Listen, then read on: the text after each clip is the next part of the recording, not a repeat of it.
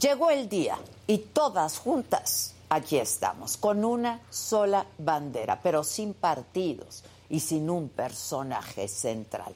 Y tapizamos las calles con más de una consigna, porque las violencias que nos atraviesan son muy diversas. Salimos juntas a tomar las avenidas, pero sin olvidar que otras, otras ya no pueden hacerlo. Y salimos porque sabemos que el espacio que no se disputa se monopoliza. Y salimos para recordarles que no vamos a ceder ni un milímetro de lo que hemos ganado y que falta mucho. Y salimos para arropar a las más jóvenes y decirles que esta lucha también es suya. Pero sobre todo salimos juntas este 8M porque nos sobran razones. Hombres, si ustedes tuvieran que iniciar su día pensando en qué usar para evitar que los toquen en el transporte público. Y si tuvieran que enviar siempre su ubicación por cuestiones de seguridad, si sintieran miedo de salir y no volver a casa, y si tuvieran que enfrentarse a un sistema judicial misógino al denunciar, si ustedes fueran conscientes de que todavía nos faltan 300 años para alcanzar la plena igualdad de género, y si pudieran sentir el dolor de cada una de las 3.754 familias que perdieron a una mujer víctima de homicidio doloso solo el año pasado, entonces díganme, díganme si no estarían no solamente doloridos y enojados, sino furiosos, si no les sobrarían razones para salir y para protestar. Bueno, pues todo ese listado es una parte bien pequeñita ¿eh? de cómo es ser mujer en México. El 8M se ha convertido en una fecha emblemática y en tiempos de la 4T todavía más.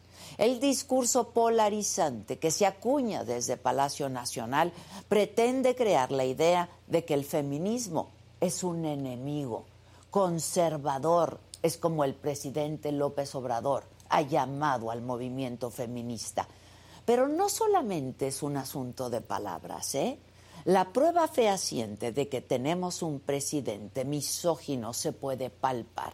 El desmantelamiento de las estancias infantiles, el recorte de fondos a refugios para víctimas de violencia, la ausencia de una política pública en favor de los huérfanos por feminicidio y más recientemente las duras críticas y la desacreditación que ha hecho en contra de la ministra presidente de la Corte, Norma Piña.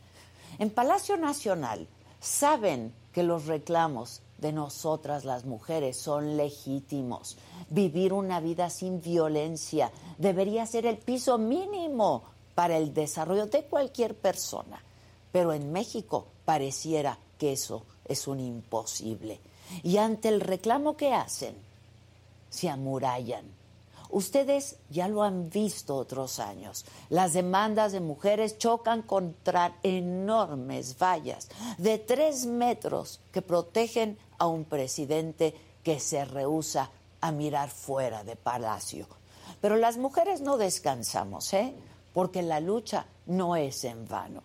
El mismo movimiento de mujeres ha conseguido logros tan grandes como la despenalización de la interrupción del embarazo en 11 estados del país, la creación del Registro Público Nacional de Deudores Alimentarios, la ley Ingrid en la Ciudad de México, la ley Ácida en Puebla. Y la ley Olimpia y mucho más. A las más jóvenes hoy quiero decirles que sí han cambiado cosas y que en sus manos tienen todo para tejer un movimiento aún más fuerte, que inicia desde las amigas que nos cuidan, las compañeras que se convierten en red de apoyo, las aliadas en todas partes del mundo que luchan día a día por vivir en un mundo sin violencia. Hoy Hoy salimos a las calles porque nos sobran razones. Y aunque el reclamo choque contra un Palacio Nacional amurallado, sepan que los 364 días que nos faltan del año, las mujeres seguiremos accionando, moviéndonos, forjando redes de cuidados, de apoyo, de sororidad, hasta que un día ya no tengamos razones para salir a protestar. Pero mientras tanto, nuestro silencio jamás volverán a tenerlo. Yo soy Adela Micha.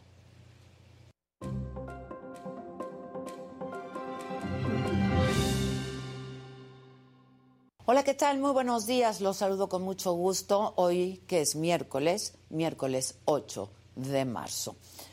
En la información de hoy, habrían confundido a los cuatro estadounidenses atacados y secuestrados en Matamoros con traficantes haitianos y no habría sido un ataque directo. Esto dijo el fiscal de Tamaulipas. Desde ayer, los dos sobrevivientes fueron trasladados a Estados Unidos, ninguno se reporta grave. Los cuerpos de los dos asesinados siguen en México mientras son repatriados. La Casa Blanca aseguró que trabajaría de cerca con el gobierno de México para hacer justicia. El fiscal general de Estados Unidos afirmó que el Departamento de Justicia será implacable en el castigo de los culpables, mientras que el embajador de Estados Unidos en México, Ken Salazar, expresó su preocupación por el control del crimen organizado en la frontera chica de Tamaulipas. Por cierto, al iniciar su juicio de extradición a Estados Unidos, Ovidio Guzmán López aseguró que no es el hijo del narcotraficante Joaquín El Chapo Guzmán. En la Corte de Nueva York se le acusa de tráfico de fentanilo, de cocaína y de metanfetaminas. Y sobre la falta de insumos y medicamentos psiquiátricos, ayer hubo una protesta de trabajadores de salud en la zona de hospitales de Tlalpan. Los médicos y las enfermeras gritaban fuera Gatel. Y en el escenario político, la Consejería Jurídica de la Presidencia exige que la magistrada del Tribunal Electoral, Janine Otalora, se abstenga de intervenir en la resolución del juicio promovido por el ex secretario ejecutivo del INE, Mundo Jacobo Molina. El sentido del proyecto de Janine Otalora es que sea restituido en el cargo. En la información internacional, Naciones Unidas denunció que las mujeres siguen siendo las primeras víctimas de guerra y están subrepresentadas en las negociaciones de paz. En los otros temas, a un año de denunciar que sufrió abuso del productor Luis de Llano, la actriz y cantante Sasha Sokol envió esta mañana un poderoso mensaje a las mujeres. Levantar la voz nunca es fácil. Cuando seamos más las que hablamos, serán menos los abusadores, dijo. Arranca las grabaciones de la bioserie de Paco Stanley Elogian en Italia a Memo Ochoa, lo llaman la muralla mexicana. De todo esto y mucho más estaremos hablando esta mañana aquí en Me lo dijo Adela. Así es que no se vayan, compártanos, ya comenzamos.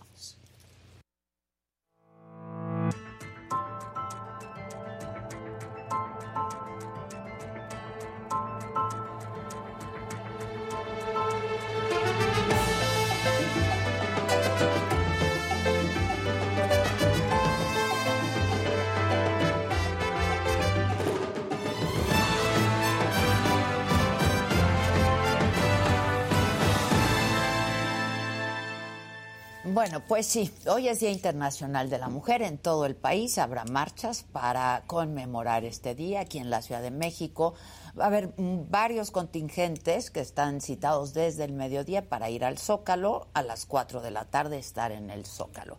La ruta de la marcha será por Paseo de la Reforma, va a seguir por Avenida Juárez, eje central, 5 de mayo va a terminar, les decía, en el Zócalo. Habrá 800 mujeres policías, 1.700 de reserva vigilando estas movilizaciones. Desde un Palacio Nacional amurallado, en la mañanera, el presidente hizo la misma petición que hace cada año, que la marcha sea pacífica y sin violencia. Vamos a tener una reunión con mujeres y también van a haber movilizaciones de protestas, ejerciendo el derecho que tenemos todos de manifestarnos. solo recomendar que se actúe de manera pacífica, sin violencia. Pero está garantizado en todo el país el derecho de manifestación. Pórtense bien. Pórtense bien. Hay que portarse bien. La ministra presidenta de la Corte esta mañana, Norma Piña, envió este mensaje a las mujeres. Hoy, una vez más, nos reunimos para exigir ni una más. En el Poder Judicial Federal nos toca guardar silencio y escuchar a las mujeres que marchan, que gritan en las calles, que dan voz a las que callan y nos recuerdan a las que hablaron por primera vez.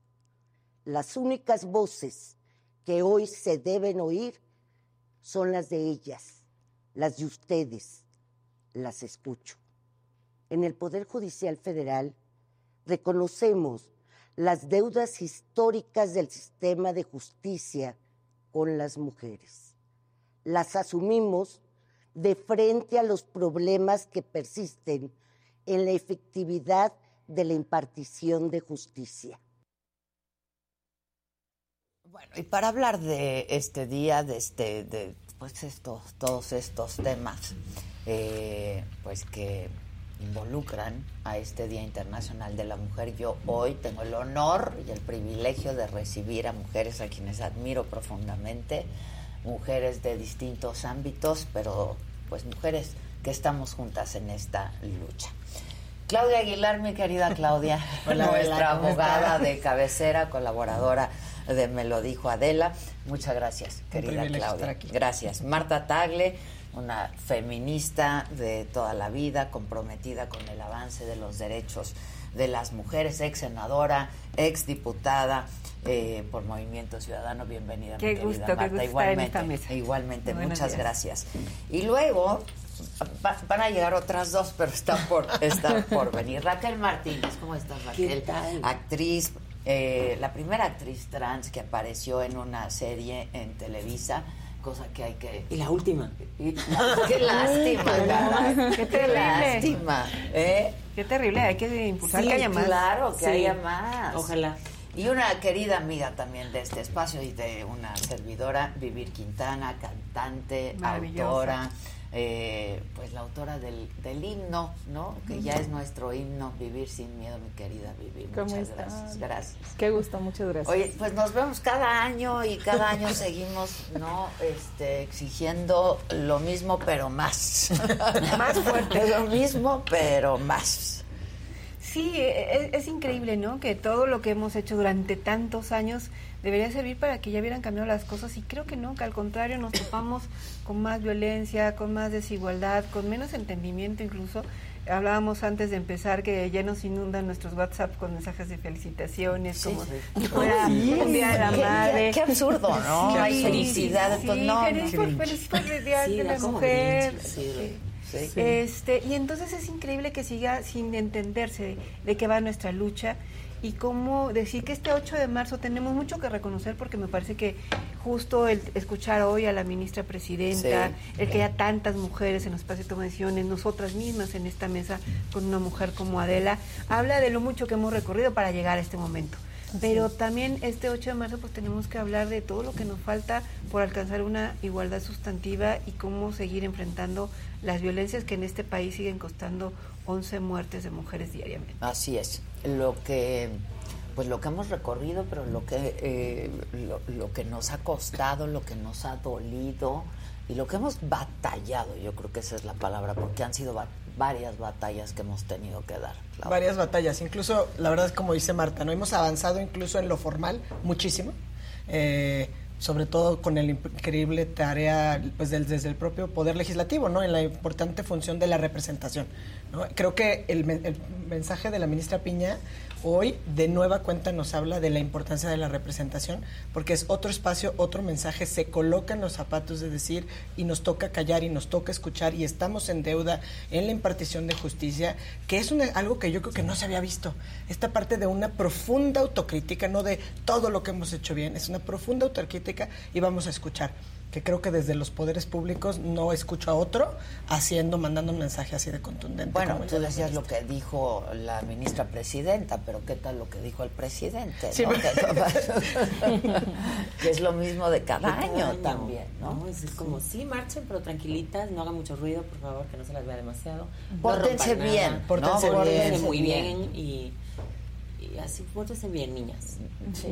ya está pesado, ya que cambie el discursito. Sí.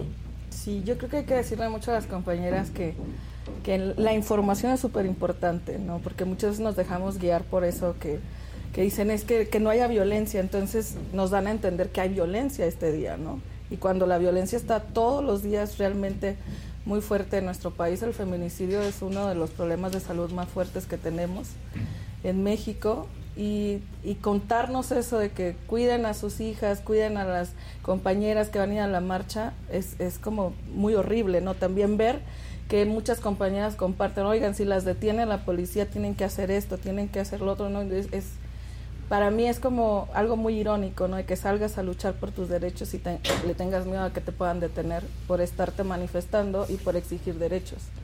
Entonces sí hay que decirles a las compañeras que van que vamos a estar seguras también, ¿no? Y que esa violencia que nos quieren decir que existe, pues realmente por qué nos quieren echar miedo. Yo creo que el movimiento entre más fuerte es, entre más se levanta, pues más va a haber gente que lo quiera detener, ¿no? Porque entonces significa que se está avanzando, que nos falta muchísimo, como decía Marta, ¿verdad? Pero pues ahí vamos. Y creo que el arte, la cultura y la música, que es lo que yo puedo hablar, creo que estamos ahí para hacer más fuerte este discurso de, pues sobre todo de buscar derechos y de paz para nosotros las mujeres.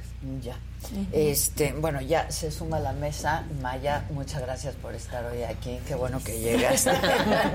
Maya Zapata es actriz, es productora, promotora del movimiento Poder Prieto. ¿Cómo surge este movimiento y por qué? Pues por necesidad, básicamente, porque yo jamás quise ser activista. o sea, ¿Solo actriz? Eh, pues sí, escritora y creadora y muchas otras cosas, pero creo que esta, este el lugar de lucha es un lugar que no sé si quisiéramos, si nos replanteáramos, no sé si quisiéramos pasarnos la vida luchando, la verdad. El problema es que es necesario, ¿no? Ah, nace a partir de la falta de representación de personas racializadas en los medios de comunicación y en la industria del entretenimiento con todo lo que eso implicaba y la necesidad de, esa visibilización. Pues los medios de comunicación tienen un impacto importantísimo allá afuera, han normalizado el racismo, el clasismo y el patriarcado y mm, necesitamos encontrar maneras de que eso deje de suceder y de que eh, no solamente los medios, sino las personas que trabajan en los medios y que tienen poder en ellos, eh, continúen con estas creencias que, que pues nos tienen el poder acaparado en un grupo muy poderoso y la desigualdad aumentando cada vez más. Que no tendría que ser solo en los medios, ¿no? Porque pues y en la política, las políticas públicas, ¿no? No, y ahorita escuchando Maya me acordaba que además tenemos una disputa justamente con el gobierno de la Ciudad de México, para quienes no son de la Ciudad de México, de la glorieta de las mujeres que luchan, ¿no? Porque tú hablabas de que no sé si las mujeres quisiéramos estar luchando, pero de entrada queremos tener una glorieta que reconozca lo que las mujeres nos ha costado llegar hasta acá. La glorieta de las mujeres, que luchan.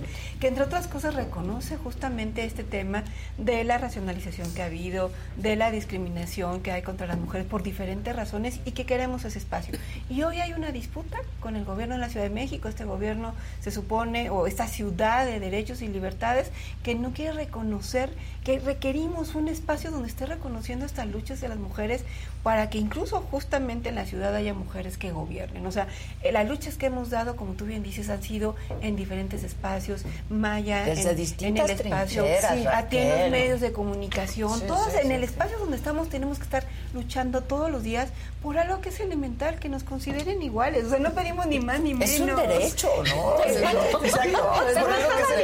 Y a mí se me hace increíble lo que decía Vivir hace rato, porque así como están los chats que inundan absurdamente con las felicitaciones, en los chats feministas donde vamos a la marcha, es increíble que te tengan que mandar las cómo cuidarte, dónde vamos a estar, digamos, dónde van a estar las compañeras, hasta con los fundamentos para que puedas decirle si hay algún acto arbitrario o una detención, ¿no? Que contrasta terriblemente, como decías hace un instante, con el mensaje del, presidente, ¿no? La libertad de expresión. Sí, desde luego es una obviedad que todos tenemos la libertad de expresión, pero siempre nos topamos con estas resistencias. Y como dices, estar en pie de lucha, pero qué increíble que desde todos los espacios se pueda ver que se puede contribuir a visibilizar cómo todos estos derechos que tenemos las mujeres y que tenemos que, digo, constantemente yo diría estar en pie de resistencia, en pie de lucha, sin duda. Eso es, en pie de lucha y resistencia. Porque más das un paso atrás o, te, sientas a descansar. pero no y, un y, te va la paridad en un abrir y cerrar de ojos. No, no, no, no, se puede. Pues los derechos cuesta mucho tenerlos, pero es muy fácil perderlos al final.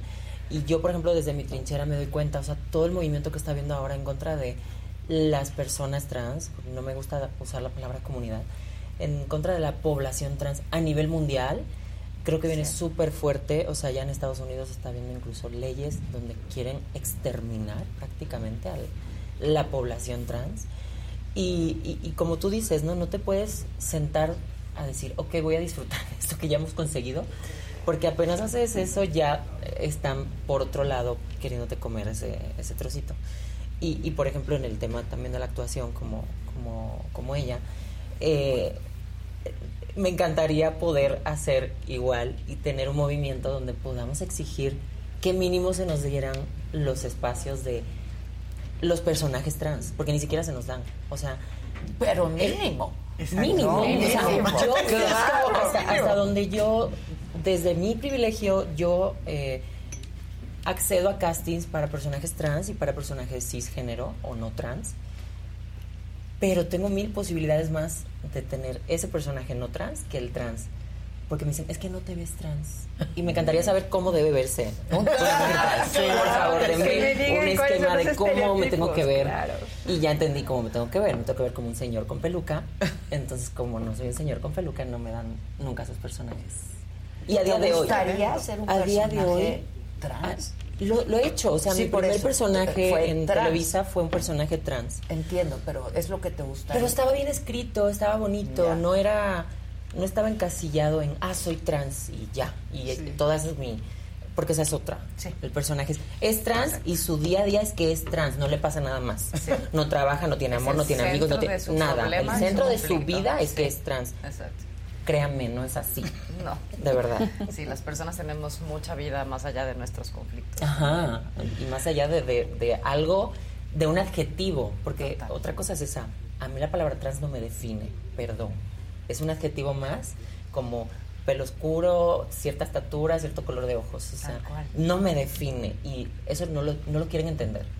Es que no lo logran entender porque igual nos pasa a nosotros, a los actores. Nosotros no nos definimos por personas eh, prietas porque sí, pues es una categoría política.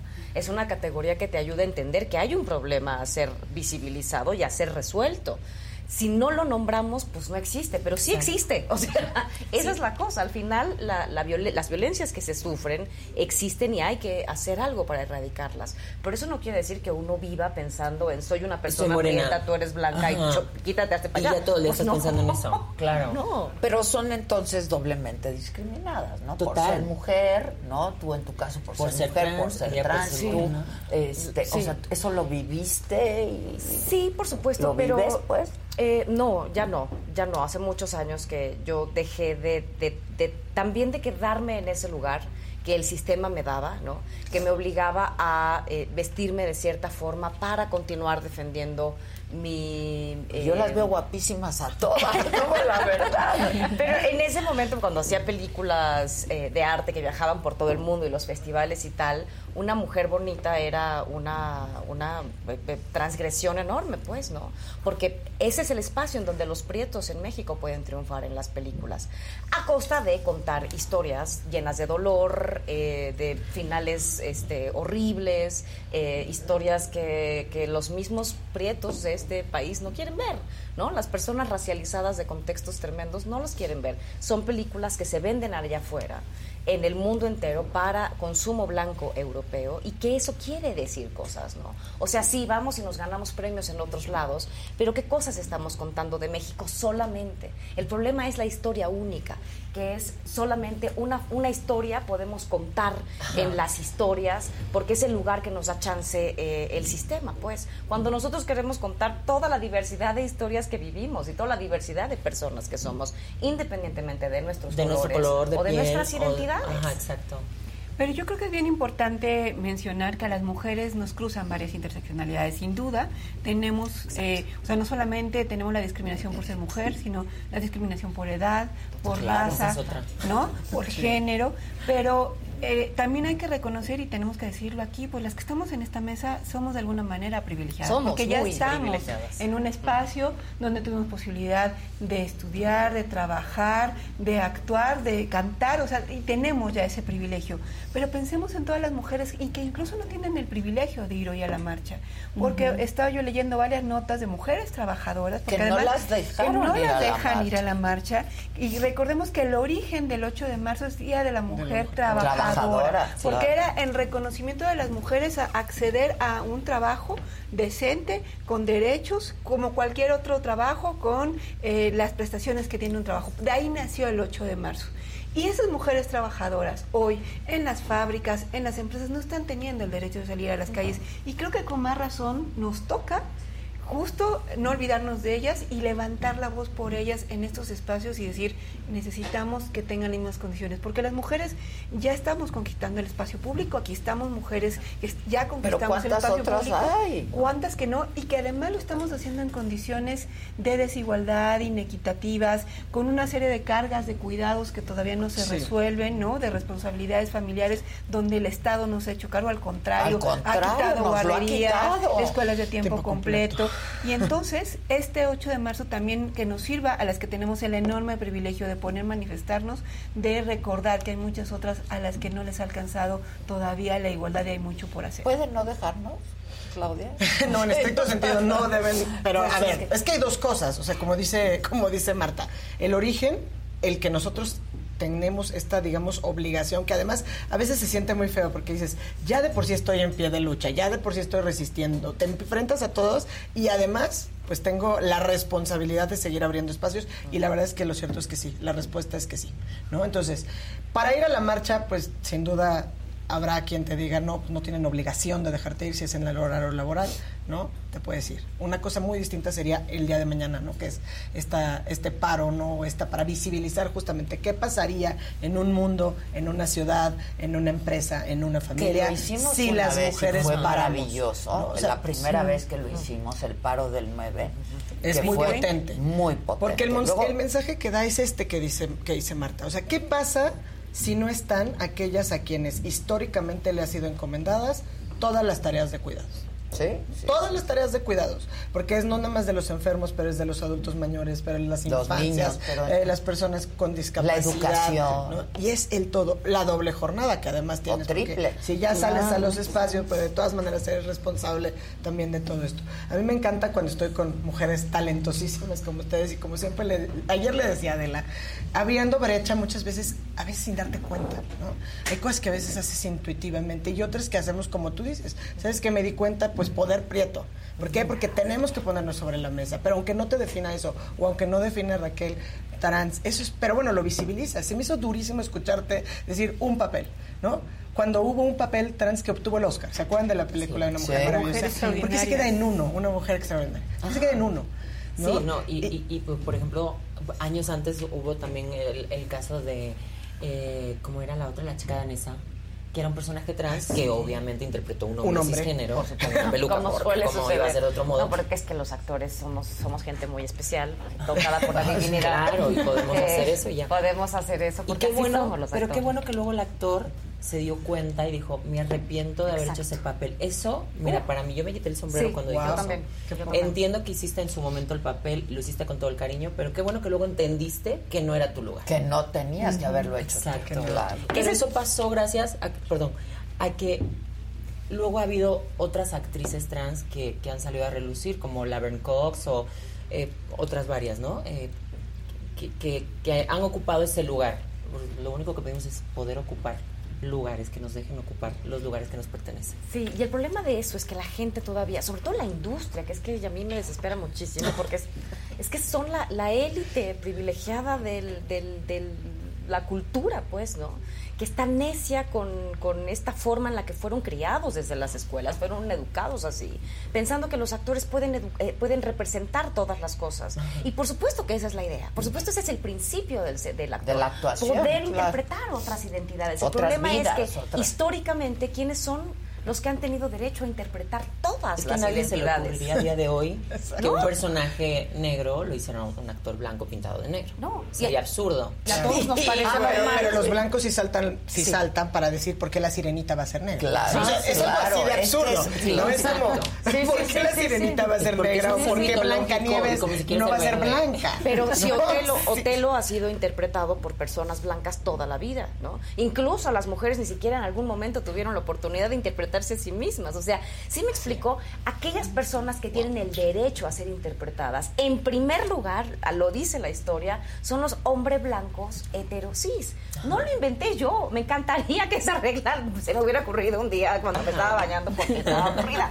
Pues no, o sea, la historia nos dice, esto no está bien. Tuvimos que llegar las mujeres y además, ¿cuáles fueron esas mujeres? Primero, muchas de ellas eran prostitutas.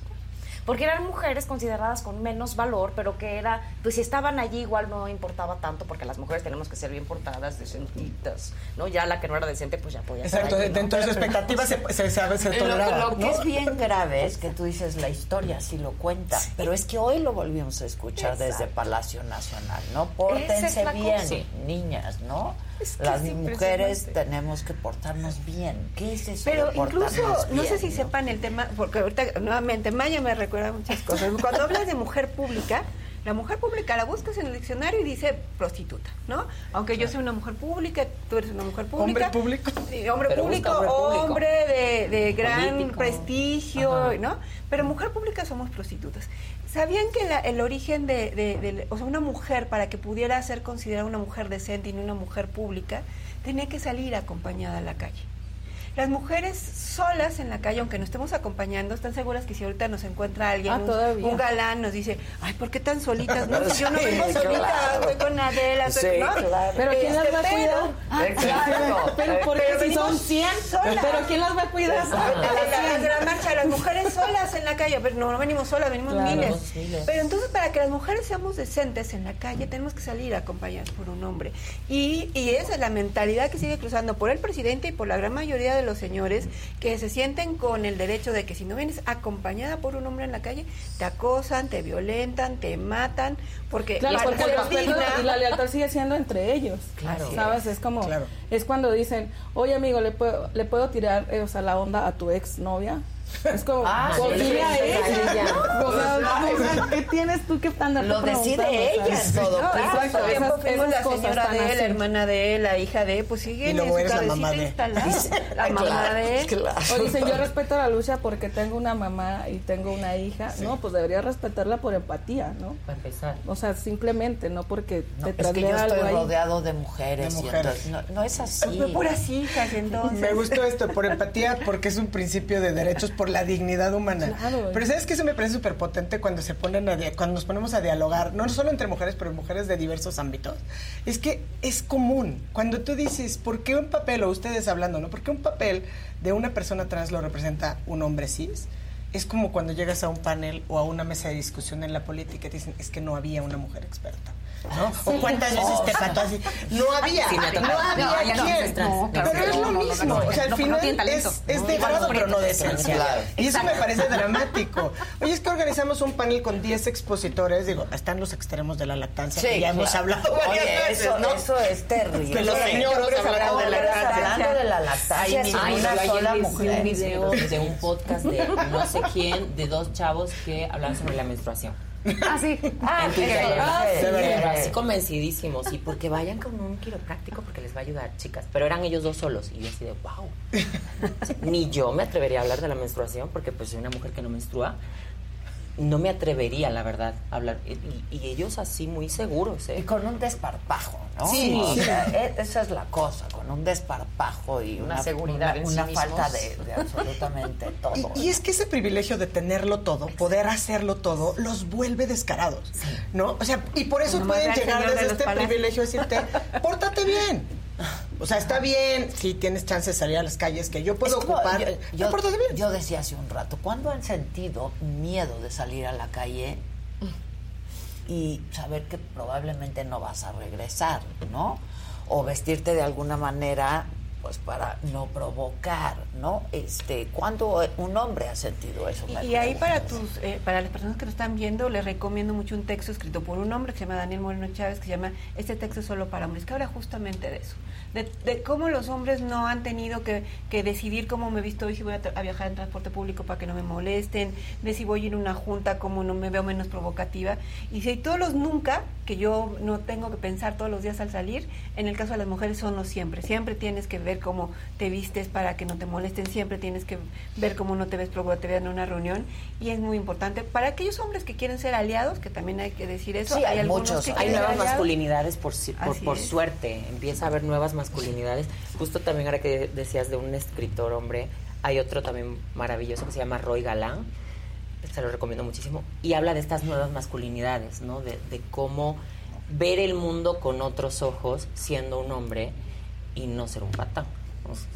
Pero claro, es un hombre criado por dos mamás, o sea, tiene otro bagaje, otra historia que, que, lo ha llevado a eso. Trae otra cosa. Claro. Creo que es importante también hablar del el patriarcado. Nosotros, por ejemplo, muchas de nosotras eh, que estamos en Poder Prieto ya no nos auto eh, definimos como feministas sino como mujeres antipatriarcales que luchamos por entender, o sea, primero tenemos, tenemos espacios de reflexión donde entendemos cómo el patriarcado nos oprime a todos, así como también el racismo y el clasismo, ¿no? Porque pues, pertenecen al capitalismo ambas.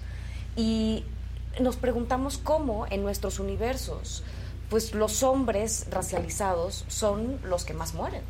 O sea, las mujeres mueren, hay 10 feminicidios al día, pero hay, hay, eh, hay 90 homicidios de hombres perpetrados también por otros hombres. Y eso también es el patriarcado, ¿no? Oprimiendo a las personas. Y el problema de las violencias no es que no es que yo recibo una violencia y ya está y eso me hace una buena persona y listo eh, y soy una víctima nada más no el problema de las violencias es que hay una cadena alimenticia de estas violencias entonces yo recibo la violencia de este lado y la doy del otro lado o sea, somos, somos víctimas y victimarios también de otras poblaciones, ¿no? Y lo estamos viendo hoy con el feminismo, que creo que también es importante que se abra un espacio de reflexión, ¿no? Porque las mujeres, son, son muchas las mujeres que hoy se están convirtiendo en perpetradoras de violencias de otros grupos poblacionales que también son importantes. Pero no hoy, siempre, ¿no? Yo creo que eso pues ha pasado desde Sin lugar a dudas. Creo El hecho de ser mujer no te hace ni buena, mm, ni, no, perfecta, no corrupta, ni, eso, eso pero también tenemos el derecho a equivocar, claro, Pero no hablo por nosotras, sino por las mujeres que están utilizando el discurso de porque soy mujer, ¿no? Yo puedo, tú no puedes, hombre, o tú no puedes, persona, decirme cosas a mí, que es, que es, lo que están haciendo las diputadas eh, y las gobernantas de, de derecha, ¿no? Eh, están diciendo, utilizando ese... las personas trans nos tienen en la que están muy tremendas, están muy tremendas y es muy peligroso para el feminismo. yo, digo exacto. A ver, coincido en una parte, o sea, es decir, yo, creo que hacemos mucho daño porque de repente nos ponemos la carga, ¿no? O sea, toda la responsabilidad sobre pues nuestra legisladora Marta Tagle o sobre Patricia Mercado o sobre tres o cuatro que nos están representando o Eufrosina Cruz, ¿no? Que merece toda mi admiración sin duda y, y además construye agenda. Yo creo que hay varias cosas porque tenemos no solo por ser mujeres. Por eso es importante, por ejemplo, la representación, la visibilización, porque ahí cuenta. La paridad importa muchísimo, porque si no vas metiendo el acelerador para tener esos espacios como sea, porque los, tienes, que lograr, porque si no nadie te los va a ir a dar, ¿eh? Volten a ver la foto, no me acuerdo de qué consejo era ayer, ayer, o sea, el día de ayer, y eran como 40 hombres blancos de más de 60 años. O sea, ya no entremos a otros contextos. Entonces creo que ponernos la responsabilidad a las mujeres, es que es tu responsabilidad que suban otras, es otra vez violentarnos entre nosotras mismas, ¿no? Entonces, sin duda es sobre todo un tema de derechos, respetar la dignidad de todas las personas antes y por sobre todas las cosas.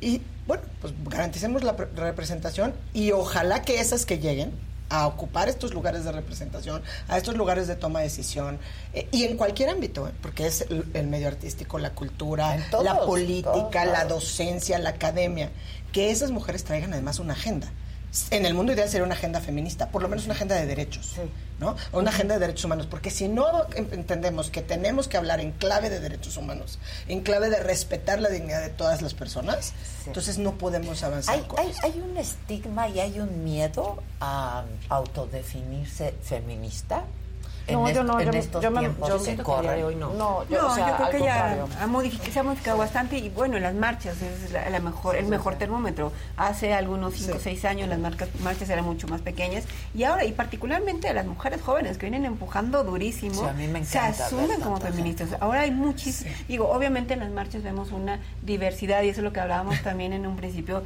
de mujeres muy diversas, plurales, de todas las generaciones, pero las jóvenes vienen empujando muy fuerte porque ya no tienen ningún temor ni empacho en definirse como feministas, porque han entendido que el feminismo es este movimiento social y político que ha transformado esta sociedad y que buscan, al final de cuentas, una sociedad más justa, más equitativa, más igualitaria para todas las personas, donde el sujeto político, por supuesto, somos las mujeres, pero me parece importante lo que, lo que menciona Claudia y volver a insistir en ello, porque Em, es muy común sobre exigirnos a las mujeres, ¿no? Y sobre todo las que estamos en, el servicio público, cuando al final de cuentas también las mujeres estamos sufriendo violencia, las mujeres que estamos en los espacios pues públicos, que aunque estás como diputada, como gobernadora, como senadora, también los dirigentes machos de tus partidos no te dejan, no te dan espacios, todavía en ellos pesa la decisión de que tú puedas ser candidata o no puedas ser candidata, eso no se ha modificado con la paridad. Y entonces todavía las circunstancias en las que las mujeres estamos participando no son iguales. Y lo mismo pasa los medios y pasa en todos lados. Entonces,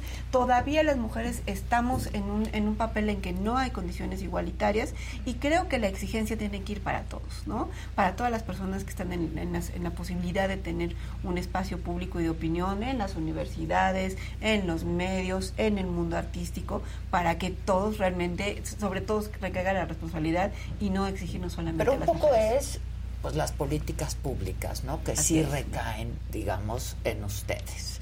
Entonces yo me pregunto, eh, eh, los, nuestros partidos políticos, ¿dónde se supone que deberíamos estar todas y todos representados?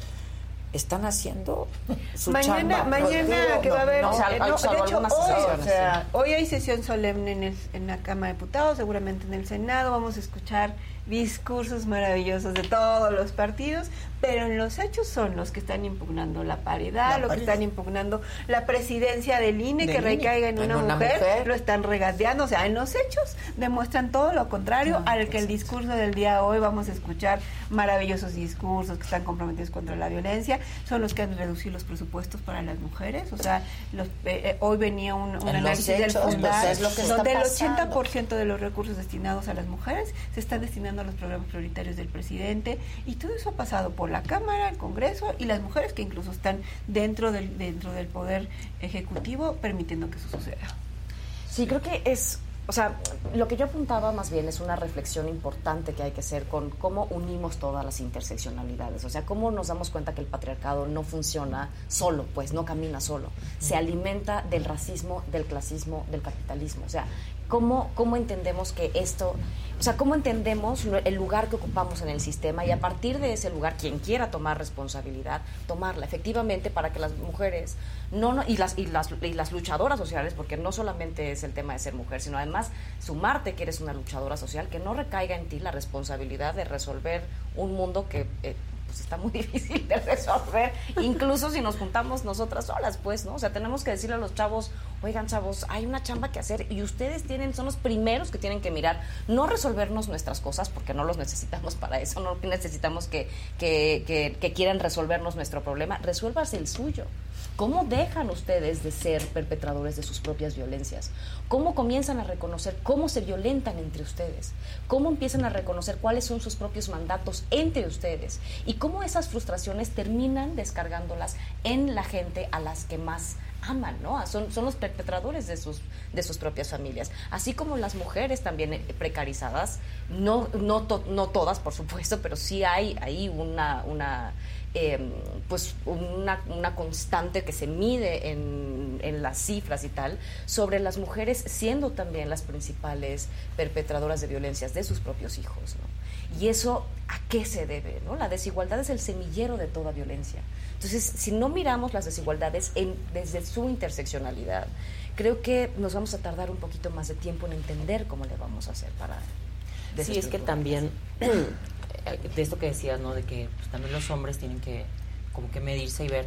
Muchos hombres, ah, pero es que yo no soy machista, yo nunca he pegado a una mujer, yo nunca me he tratado a una mujer.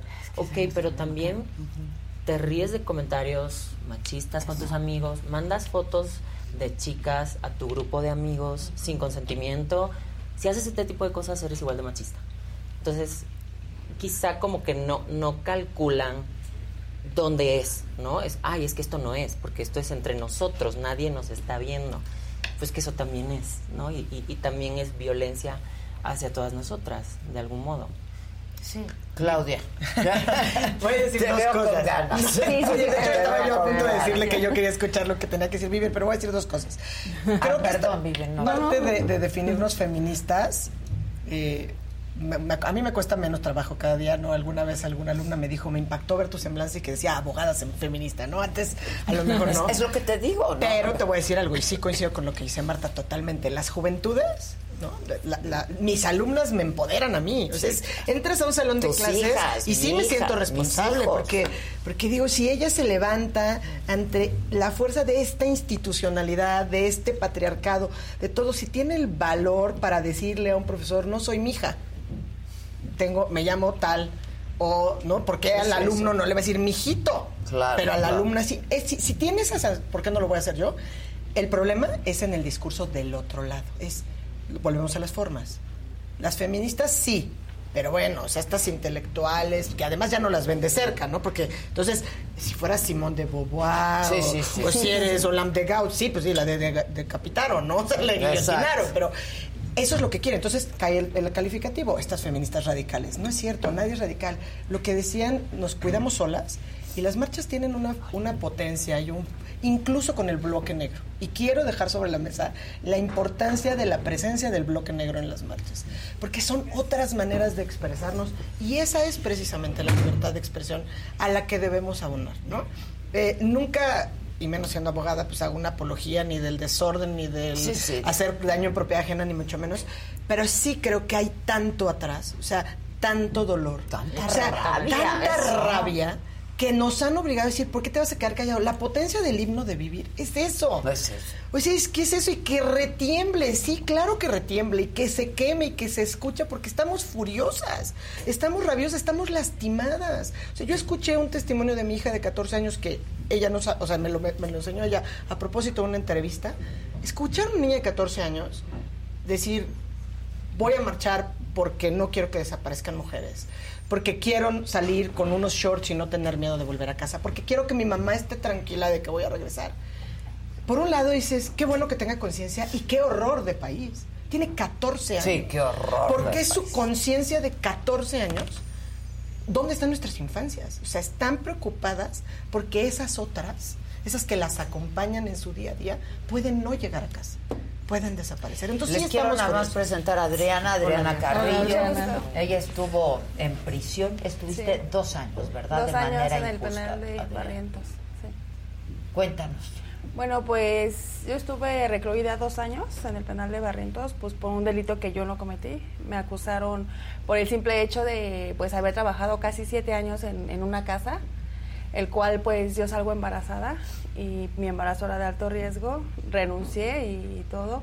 A los dos meses entran a robar en la casa y pues los señores me acusan a mí nada más por el hecho de que pues yo, por el tiempo que yo tenía trabajando ahí y pues porque según yo sabía los movimientos de la casa. Mm. Y me recluyeron ahí, o sea, el señor estaba aferrado a pues a que me sentenciaran. O sea, él pedía de 15 a 18 años para mí. Hasta que ajá, hasta que pues ellos se dieron cuenta que yo no había sido la que había robado la casa. O sea, ellos, el señor pagaba mucho dinero para que yo no saliera. Y ahora formas parte de este proyecto que es La de Cana. La Cana. Cuéntanos de, Pues yo conocí a La Cana dentro de prisión. Mm, trabajé con ellas un mes antes de salir de la cárcel es cuando yo empecé a, yo así como que arrimarme a ellas. Perdí contacto con la cana hasta tiene que tres años, que otra vez volví a dar con ellas por una mujer igual que estuvo preparada de su libertad, que me contactó con Merche. Y hasta ahorita llevo tres años trabajando. ¿Qué es la cana? Para, para quienes no sepan. Mm, la Cana es una fundación que ayuda a mujeres que están privadas de su libertad, que les dan trabajo este, adentro y ya cuando salen las apoyan con trabajo, este, con donaciones, o sea, de todas las maneras que ellas nos puedan apoyar, nos apoyan. Oye, ¿y finalmente encontraron a quien había robado la sí, casa? Fueron unos colombianos los que robaron la casa. Y fue como mi proceso, pues pudo ya como que avanzar más, avanzar más porque pues el señor pagaba dinero para que yo no saliera. Ya. Pero pues él no se dio cuenta del daño que me hizo, porque pues yo pasé todo mi embarazo dentro de la cárcel, tuve a la niña dentro de la cárcel. ¿Y tiene reparación? ¿Está reparándote de alguna forma? No. De hecho, yo ya no volví a saber nada de ellos. Cuando pasó todo esto de que supieron que yo iba a salir, mm, se fueron creo que hasta de donde vivían. ¿Podría haber, Claudia, reparación de, del daño? Me parece que sí podría por lo menos intentarse, ¿no? Este, el tema de el daño está hecho, ¿eh? El no, daño y, está digo, hay temas de prescripción. O sea, la verdad es que digo, en tema de estos de formalismos de abogados, ¿no? El hecho implica, pero creo que, que importante el diálogo. Hay que sí. contrademandar. Es un proceso largo que implica recursos, que sin duda necesitaría Pero pues aparte es fundación. como que el miedo, ¿no? De que, pues la verdad sí me daría como que miedo. De que me hicieran algo a mí o a mis hijos. Es que todas tenemos Es que eso es lo grave. Vivir- es que ese es tu... Vivir tu- sin tu- miedo. Vivir sin Vivir sin miedo. Pero sí la cosa es que las personas entre menos recursos tienen, el miedo es más grande. O sea, eso es lo importante de entender nuestro lugar en el sistema y ser súper críticas Es que como ser feministas. mujer, ser pobre, ser indígena, Sí. es una Es condena, más triple condena. Y porque están pero, más pero por ejemplo la, el tema de la violencia vicaria o sea eh, también, eh, porque creemos también porque es creo que también creemos que las violencias son más fuertes en, las- en las personas más precarizadas y aunque efectivamente Sí, sí, tienen menos medios de defensa eh, legal sobre todo re- veamos lo que sucede con las mujeres que también son adineradas que dependen Sí, sí, económicamente de su que ninguna mujer está y que exenta, y que, pero y sí que se ejercen más en violencia en que quitándoles no a sus hijos e que hijas. O sea, la violencia que ejercen los hombres es quitándoles a sus hijos e hijas. Y por eso es que también ahorita hay todo un movimiento de mujeres impulsando reformas para reconocer la violencia vicaria.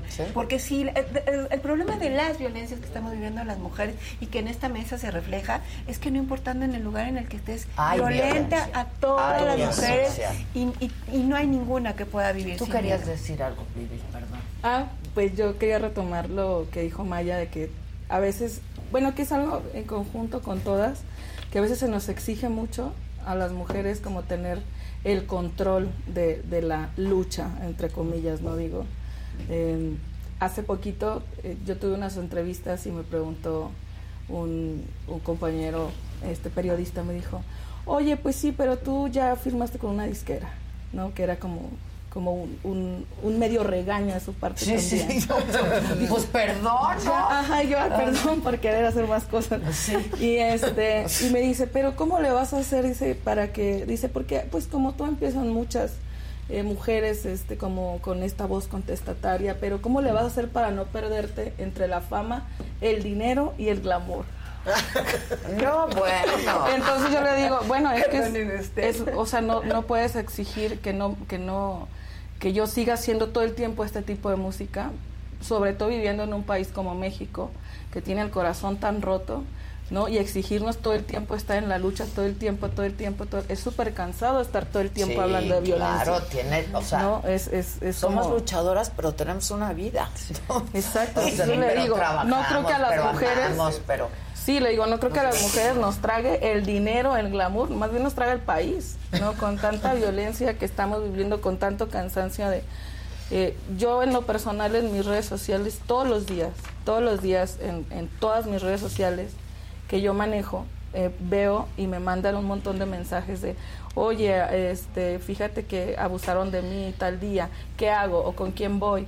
Oye, ¿qué hago si mi papá me está haciendo esto? Oye, fíjate que en mi trabajo me hicieron esto. Entonces, eh, aparte de hacer canciones, también busco la manera De- en, en ocasiones de apoyar de esa manera, ¿no? De, de decir, bueno, ya tengo amigas que son abogadas, ¿no? Amigas que están eh, en, los refugios, en la Red Nacional de Refugios. es la red. Exacto. ¿no? Cuando salgamos de este programa y entonces este, ah, pues ya Claudia apoya a las mujeres, pero Marta, pero, ¿sabes? O sea, esa es la red que hemos ido construyendo las y, mujeres. Y esa es la potencia de, comunicarnos entre nosotras, no necesitamos filtros. O sea, es cuando a mí, cuando te dice el, el glamour y la fama, no, qué importante que tú llegues a tener ese glamour y fama. Que, vivir Quintana, que sale de tener el himno feminista más potente, que a mí me mueve el hoyo, lo escucho una y mil veces y entonces siempre me llega con esa misma fuerza pueda llegar y sea y nos representa y representa a otras mujeres y representa otras cuestiones y nos, nos salimos de pues el, el icono de la cantante pop o de la que va a cantar con una guitarra, ¿no? O sea, todas estas cosas porque visibilizar estas diferencias hacen que entonces cualquiera encuentre su lugar en este espacio, en este mundo, en este país, que ya de por sí está bastante ensangrentado y lastimado, ¿no? Y eso va de la mano con lo que decía Marta.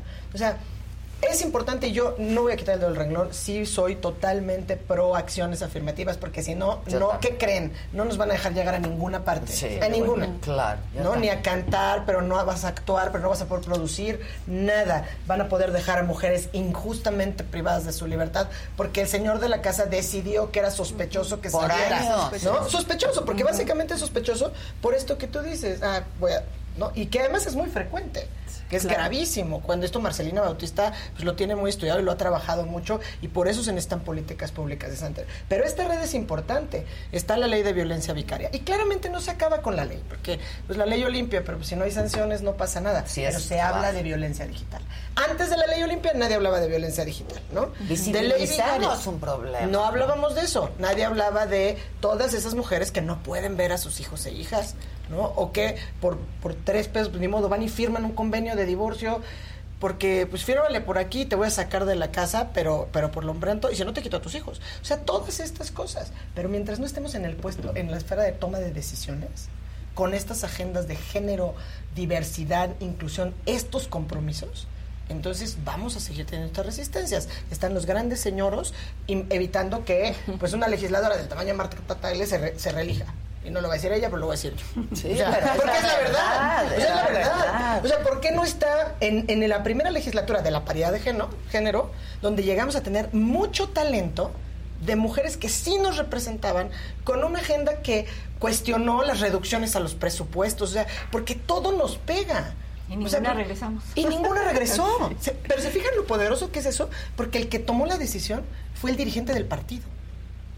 Entonces hay que hackear los partidos. Pero además sería sería bellísimo ver a las legisladoras, no a las legisladoras, a las gobernadoras, a las jefas de gobierno marchando hoy, ¿no? Porque porque han sufrido de lo mismo, han padecido lo mismo. Pero el sistema las oprime. Eh, por eso insisto, ¿eh? no las responsabilizo, el sistema por eso digo, sería bellísimo verlo, ¿no? Recién llegada. Que lo puedan hacer. No sé si se acuerdan, recién llegada Olga Sánchez Cordero, la secretaria de Gobernación porque fue potente, o sea, hay mensajes que son potentes. Salió de las oficinas de Bucareli con su equipo a marchar. Ese fue un mensaje poderoso, que después los hechos ¿no? nos han marcado otras cosas. Pero por eso dije, no, conste, no lo dijo Marta, lo digo yo, y seguramente veámoslo. Vamos a ver las posibilidades de reelección de las senadoras, ¿no? Que viene al 24. Vamos a volver a tener a esas que pues queremos tener. las Juanitas, ¿no? Por ejemplo. Y que al final de cuentas vuelve a ser lo mismo, una trampa de los partidos. Los partidos poniendo a hombres de suplentes para que fueran ellos los que llegaran. Pero me parece muy importante en este punto volver a insistir en que sí necesitamos pues construir esta agenda, estas alianzas, allá ampliando las redes de mujeres, porque es la única manera, porque además nos han vendido la idea de que las mujeres no podemos trabajar juntas, de que no podemos ser equipo. Y, esta marcha del 8 de marzo, por eso estamos aquí, y las marchas del 8, todas las manifestaciones del 8 de marzo ponen justo en el centro cómo las mujeres juntas tenemos esta voz tan potente. Lo, valioso de hoy va a ser escuchar esta voz de las mujeres en las calles, la del 2020 Digo que hasta la pandemia nos cayó encima, pero la del 2020 fue esa voz de las mujeres, la primavera violeta hasta las jacarandas. Sí, ya, están saliendo, ¿eh? Ya están saliendo las Y levantar las dos mujeres como Adriana que han sido injustamente apresadas y que no hay justicia y que ella ahora dice, bueno, ya estoy, ya estoy libre de la cárcel y me preocupa por sacar adelante a mis hijos y ya no me quiero volver a, enfrentar ese tipo de sistema. Y así tantas historias que hay en que o sea, hubo un tiempo en el, bueno, cuando, perdón, cuando salí, que sí quise, o sea, como que que sufrieran un poquito de lo que yo había pasado, ¿no? Al tener, haber dejado a mis hijos dos años afuera, este, haber estado con la niña adentro, mi embarazo adentro. O sea, pues sí, el coraje me cegaba. Pero esto es humano, ¿no? Este, Maritza García dice, por ejemplo, también como mujeres debemos hablar de la violencia que hay entre nosotras. Por favor. Yo creo que, pero deberíamos hablar, pues no de la violencia que hay entre nosotras, sino de la, yo sé que la palabrita luego no gusta, la sororidad que hay entre nosotras, ¿no? Es que esa sororidad va a ser eh, cosmética meramente en la medida en la que no, de veras, no nos autocritiquemos. O sea, lo tenemos que hacer, me cae, me cae. O sea, las principales en mi industria en este momento, las principales personas que están en contra de nosotros son mujeres. Son mujeres las que salen a decir, no es cierto que el racismo existe, los actores podemos representar todas las cosas. O sea, no es cierto. Y son mujeres feministas. Entonces, sí, por supuesto, esta lucha es sumamente importante. Y perdónenme mi, mi furia, pero mi furia es histórica. Así como su furia es histórica. Pero, la son furias históricas desde Yo lugares distintos. Yo tengo un privilegio que ella no. Y a mí mi privilegio me blinda, a ella no.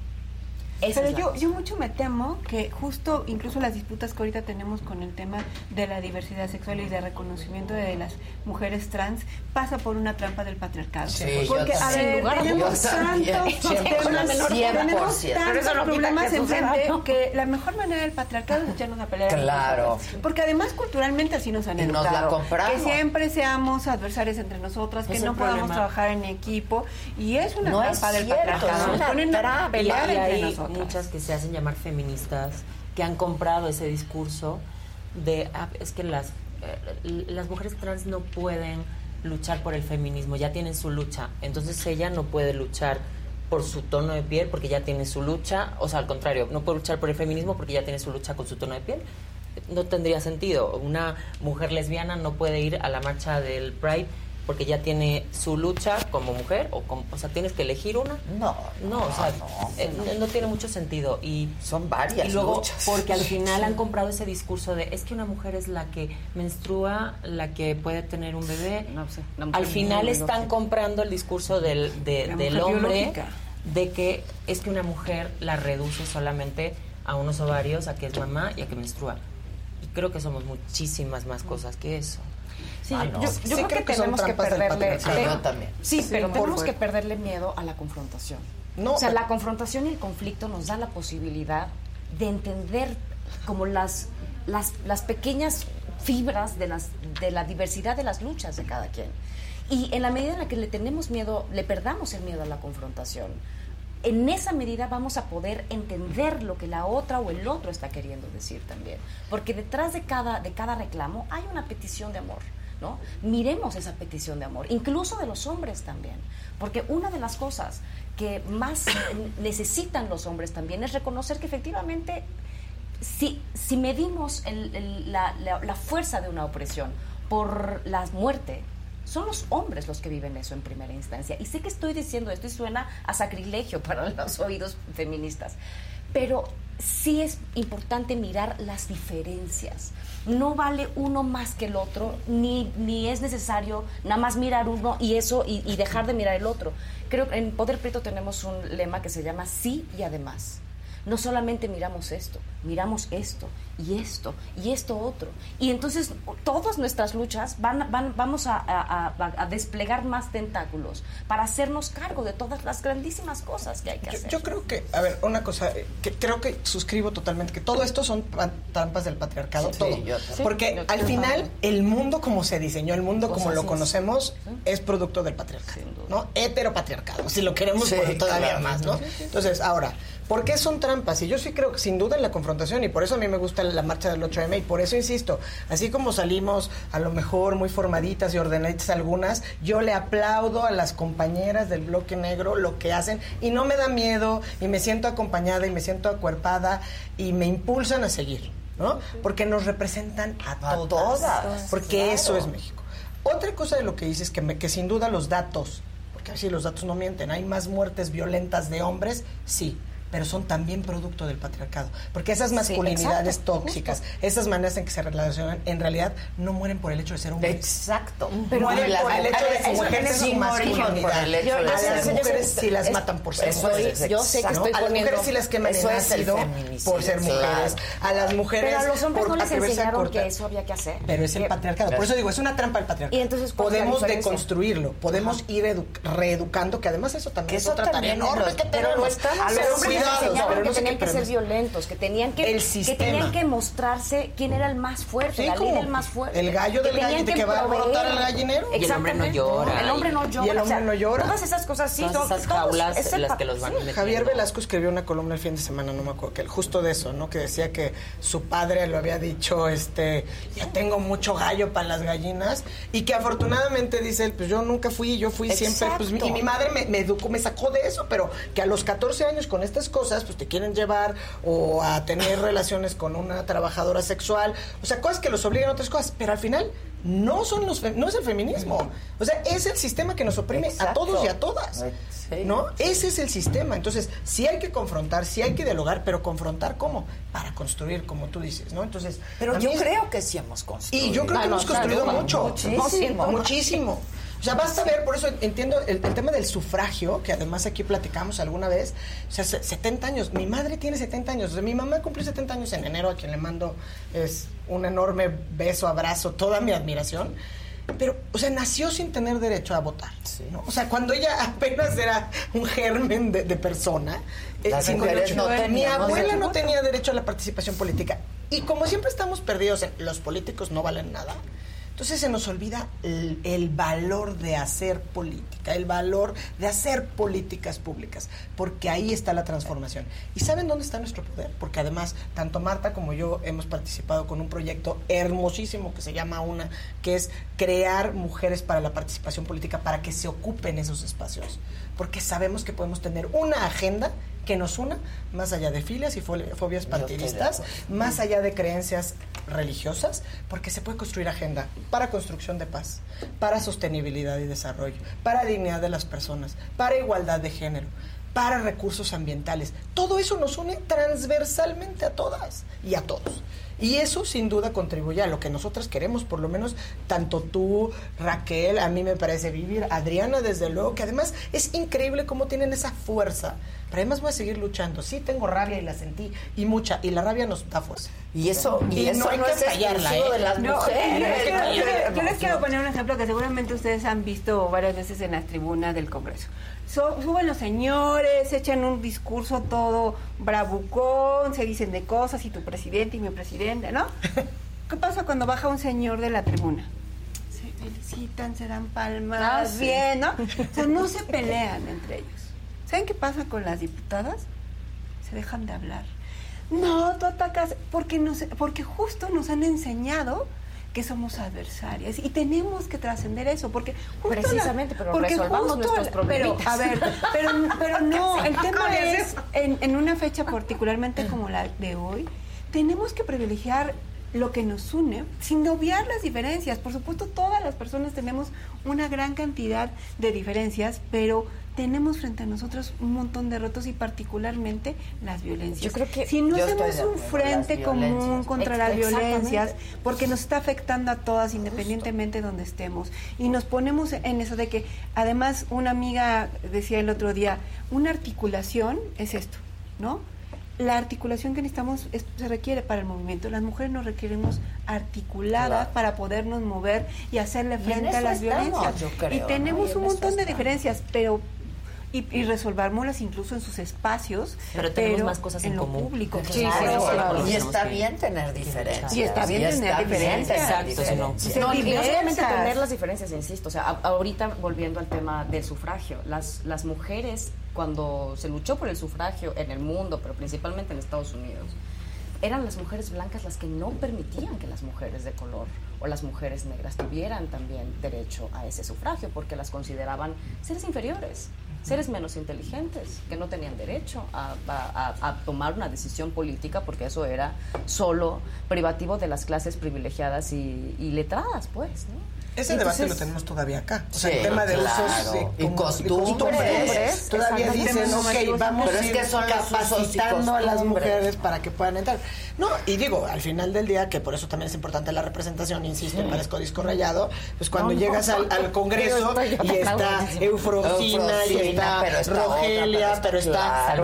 Porque han nos, estado, exacto, y porque nos representan a todas. pero también llegar no, es suficiente. llegar no es suficiente. Llegar y tener el apoyo que necesitas, las, las alianzas políticas que necesitas, no es fácil. Muchas veces llegan, cumplen una cuota y ya está. Y bueno, por eso hay que cállate, quieres hacer, quieres un poquito más escándalo. Pero en eso estamos, yo creo, ¿no? Yo creo que en eso estamos, por eso hay que hacer estas agendas transversales.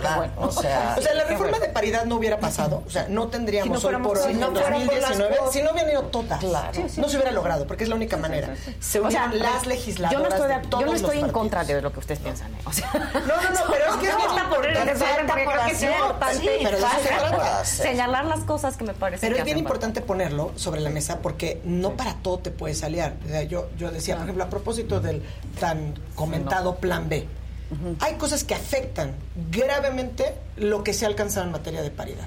¿Crees que los señoros están preocupados por eso? ¿Lo van a poner? A mí me encantaría en el mundo ideal, y yo he alzado la mano 35 veces donde puedo, yo les hago la acción de inconstitucionalidad con ese concepto de invalidez nada más para que lo firmen todas las legisladoras. Todas. Imagínense el mensaje, el, lo, potente que sería esa medida, ¿no? Me encantaría verlo. ¿Por qué? Porque es nuestra agenda. Avanzamos hasta acá. Nos ha costado 30 años, 70 años, muchos más atrás. pero gracias a estas acciones, o sea, por lo menos esto es medible de qué te gusta, del 2014, bueno, un poquito antes, 2006, 98, desde las Juanitas, pero hemos llegado a tener paridad. Ahora con un plumazo, bueno, está bien, pero vamos a dejar que los partidos se autodeterminen. Ay, seguro el señor va a permitir. Digo, el mejor ejemplo es que Marta no está ahí. O sea, nada más la tuvimos tres años es una pérdida, pero es una pérdida. O sea, porque yo discutí con ella presupuesto. O sea, ¿saben lo que es escuchar a tu legisladora decir, a ver, no me digas que el anexo 8, que es para las mujeres, o el 13, si me estoy equivocando, me corriges, el 13, que es el de género, tiene un incremento, cuando al mismo tiempo desapareciste todos estos otros programas. Entonces, o sea, yo sí me estoy fijando. Claro. Pero pues, si no te estás fijando, si me refiero a Marta, alzaba la voz, ella y otras más que no, compañeras legisladoras, que no las dejaron. Y que ya no está, claro. Y que ya no están ahí. Merecemos un amor, cuéntanos. antes de irnos. Pues es el nuevo sencillo que acabo de sacar. Lo quise sacar en marzo porque viene muy hilado a Canción Sin Miedo y es una canción de amor que un día platicando con una compañera súper brillante, súper guapa, súper eh, que hace cosas increíbles por donde ella está y donde se mueve, y platicando en el café me dice, yo siento que no merezco un amor bonito. Y yo, ¿por qué no? Y me dice, no sé, siento que he cometido errores o siento que no, no hay algo para mí o que las historias de amor están fuera, ¿no? Y entonces investigué con varias amigas y muchas se sentían así, con esta idea de que, de que el amor profundo y el amor valiente y el amor revolucionario estaba en las historias, en los libros, en la televisión, en el streaming. Y no, y creo que ahorita Maya decía algo del amor y, me parece como muy constructivo porque hay que construirnos desde el amor y tú sabes, yo creo que cuando una mujer realmente conoce la resistencia que empieza por sí misma y conoce ese amor, difícilmente alguien va a poder transgredir sobre ella.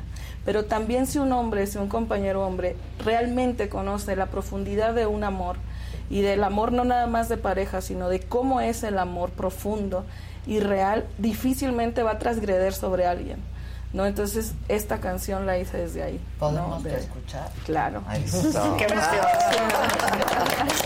Gracias. Ustedes platican a lo que yo hago. Es, lo que es que no tener a vivir. Yo, sí, yo, creo que la, la, la, la, declaración más importante de, de amor es yo prometo amarme y respetarme todos los días de mi vida. Pues sí. ¿A poco no? Hay pues, que, es, y hay que aprender, ¿eh? empezar por yo. Es la primera declaración de amor. Por quererse una misma, ¿no? Sí. sí. Yo por eso me lo repito todos los días. Yo prometo amarme y respetarme todos los días. Yo creo que esa es la mayor enseñanza de mi madre, porque si yo no conozco a nadie que se ame tanto como ella.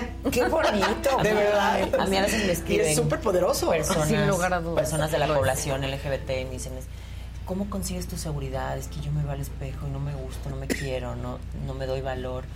Y es muy difícil apoyar a alguien así o decirle cómo hacer porque pues no hay fórmulas no, hay fórmula exacto. no, es una receta pero sí es difícil. Es muy difícil. Es de diario es un proceso. les mandaré tu canción. No no para que, nos cargas que, no podemos porque luego nosotros mismas nos sobrecargamos. Sí ¿por qué hacemos eso? sí pues si queremos tirar el patriarcado y es una tarea venga a vivir. Va pues te mereces un amor y se merecen un amor. Todas merecen un amor y él pues también para cantárnoslo frente al espejo, ¿no? Esta canción.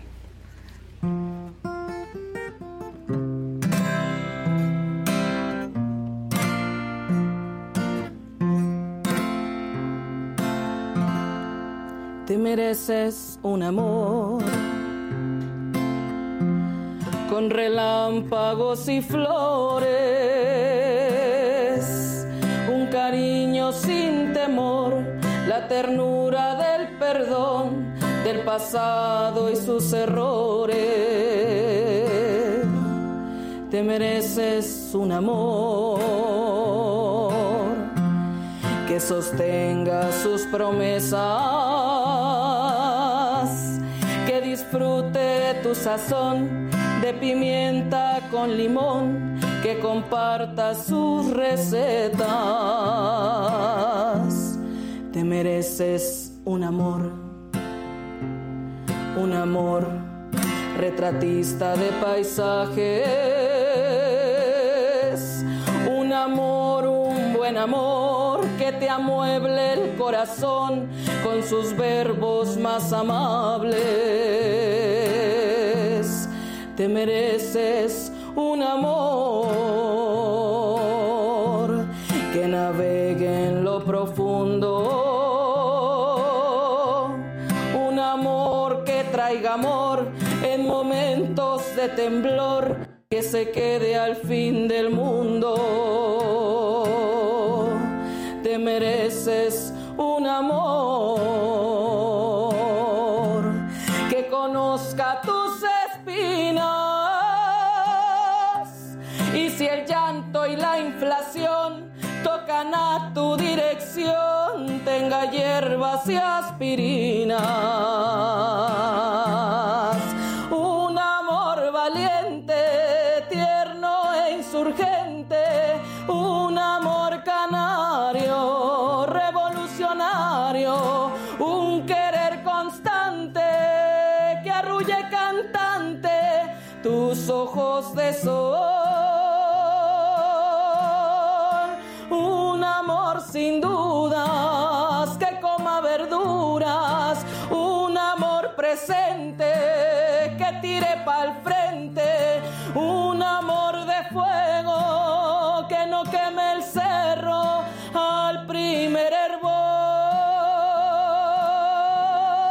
Mereces un amor un amor, un amor, un buen amor.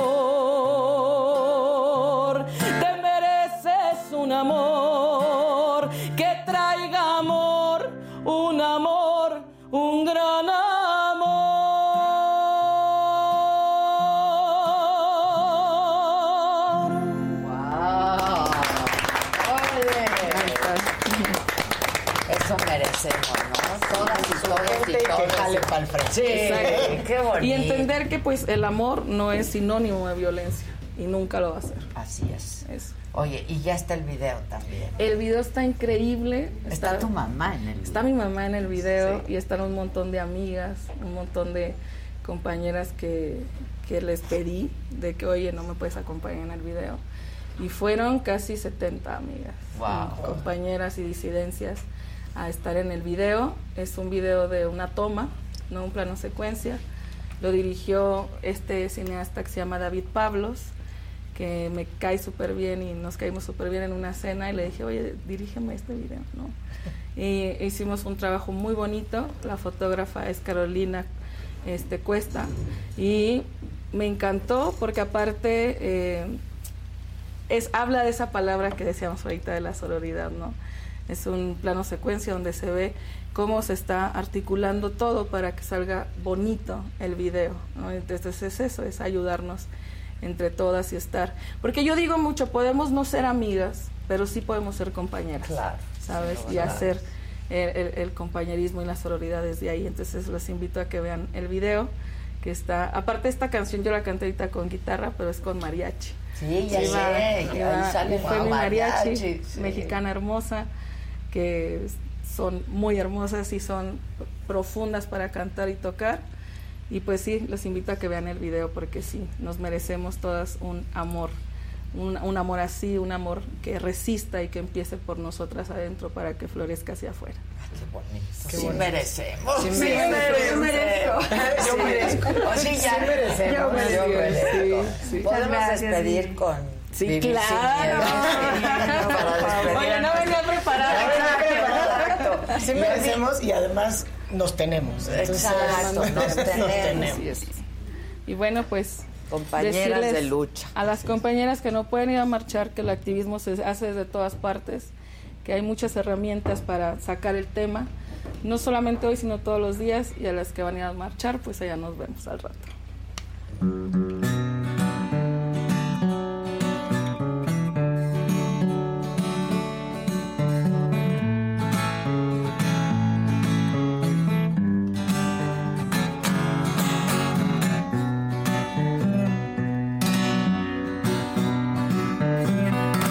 Que tiemble el Estado, los cielos, las calles, que teman los jueces y los judiciales. Hoy a las mujeres nos quitan la calma, nos sembraron miedo, nos crecieron alas.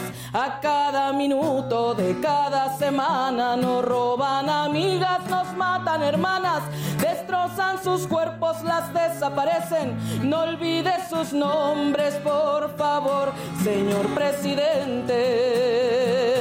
Por todas las compas marchando en reforma, por todas las morras peleando en Sonora, por las comandantas luchando por Chiapas, por todas las madres buscando en Tijuana.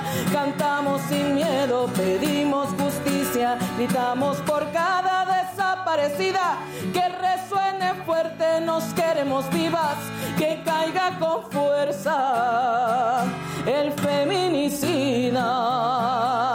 Yo todo lo incendio, yo todo lo rompo. Si un día algún fulano te apaga los ojos, ya nada me calla, ya todo me sobra. Si tocan a una, respondemos todas. Soy Claudia, soy Esther y soy Teresa.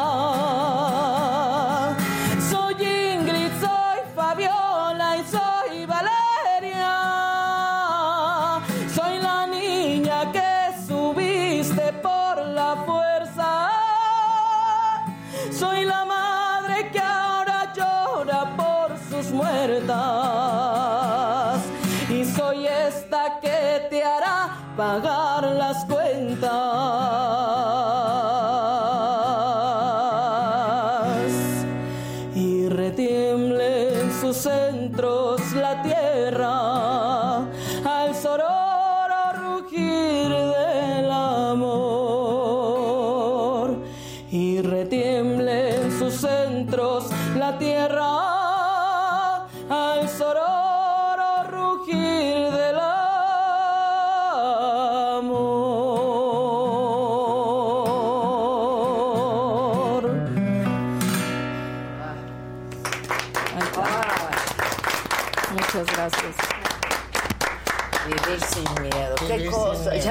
ya, que dice uno, ya que dice Está dicho todo con esa canción. Gracias. No, muchas, gracias, a ustedes también. gracias por... te admiramos. Y gracias por el himno. Por el himno. Gracias por el himno. No, pues gracias por todas las luchas, porque habemos muchas y entonces pues ahí vamos a estar presentes. Yo desde el arte y desde la música, que es lo que mejor me sale hacer en la vida, entonces pues eso poner a disposición. Y lo haces muy bien, muy querida. Muchas gracias, Raquel Maya, muchas gracias, Marta, Claudia, Adriana, gracias, gracias, Y ahí nos vemos, y ahí estamos, y ahí vamos a seguir. Va. Gracias por convocarnos. Muchas gracias. Y nada, que aquí en este canal de la Sala siempre hay nuevo contenido. ¿Te has amenazado? Sí, varias veces. Por este, por, por este pedo. Por este pedo te, te mandan pinches mensajitos por DM donde dicen, te la estás jugando y te ponen una pinche balita y dices, no mames, estas mamadas. ¿Te da miedo? No, ya a estas alturas del partido creo que ya hice lo que tenía que hacer. ¿Hay mafias del fútbol mexicano? ¿Qué, se entiende- qué debo de entender por mafia? Mafia, la asquerosidad, chuela. Hay cosas feas, por supuesto que hay cosas feas, en todos lados hay cosas feas, así como tú comprenderás. Pues se saben, se dicen o se tapan. Mm, no Las se dicen todas, se tapan. pero se termina, serios. Se, te- se termina sabiendo, ¿no? ¿Qué piensas de Francisco Sacón y por qué se pelearon en redes? No, a ver, es que él, cuando éramos compañeros, era muy informante a la prensa. No era, no, no, no hacía Era grupo. oreja, era oreja. Era, era traicionero. ¿Tú fuiste campeón con Cruz ¿Cuántas veces? Una. ¿Cuá- No termino, no, todavía no termina la pregunta. ¿Cuántas Una. veces? ¿Y con América? Cuatro. Lo hicimos grande en América, ¿Quieres más al pinche Cruz Azul? Yo, a ver, quiero aclararte una cosa. Yo fui a levantarle el rating a la América. No mames.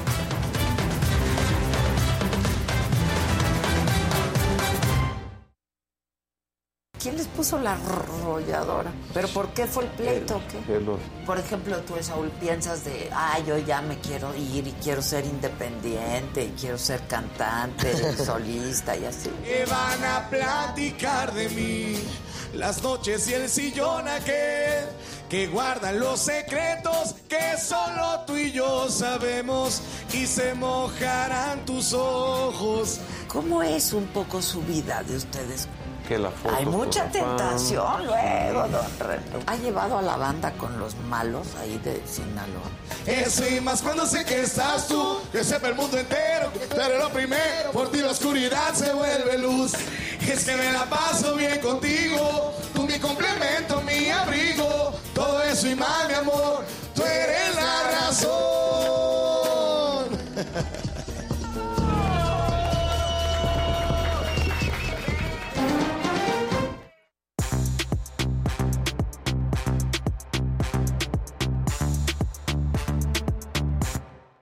Buenos días. Buenos Buenos días. Buenos días, mamáquita, ¿cómo estás? Muy bien, manita. ¿Tú? bueno.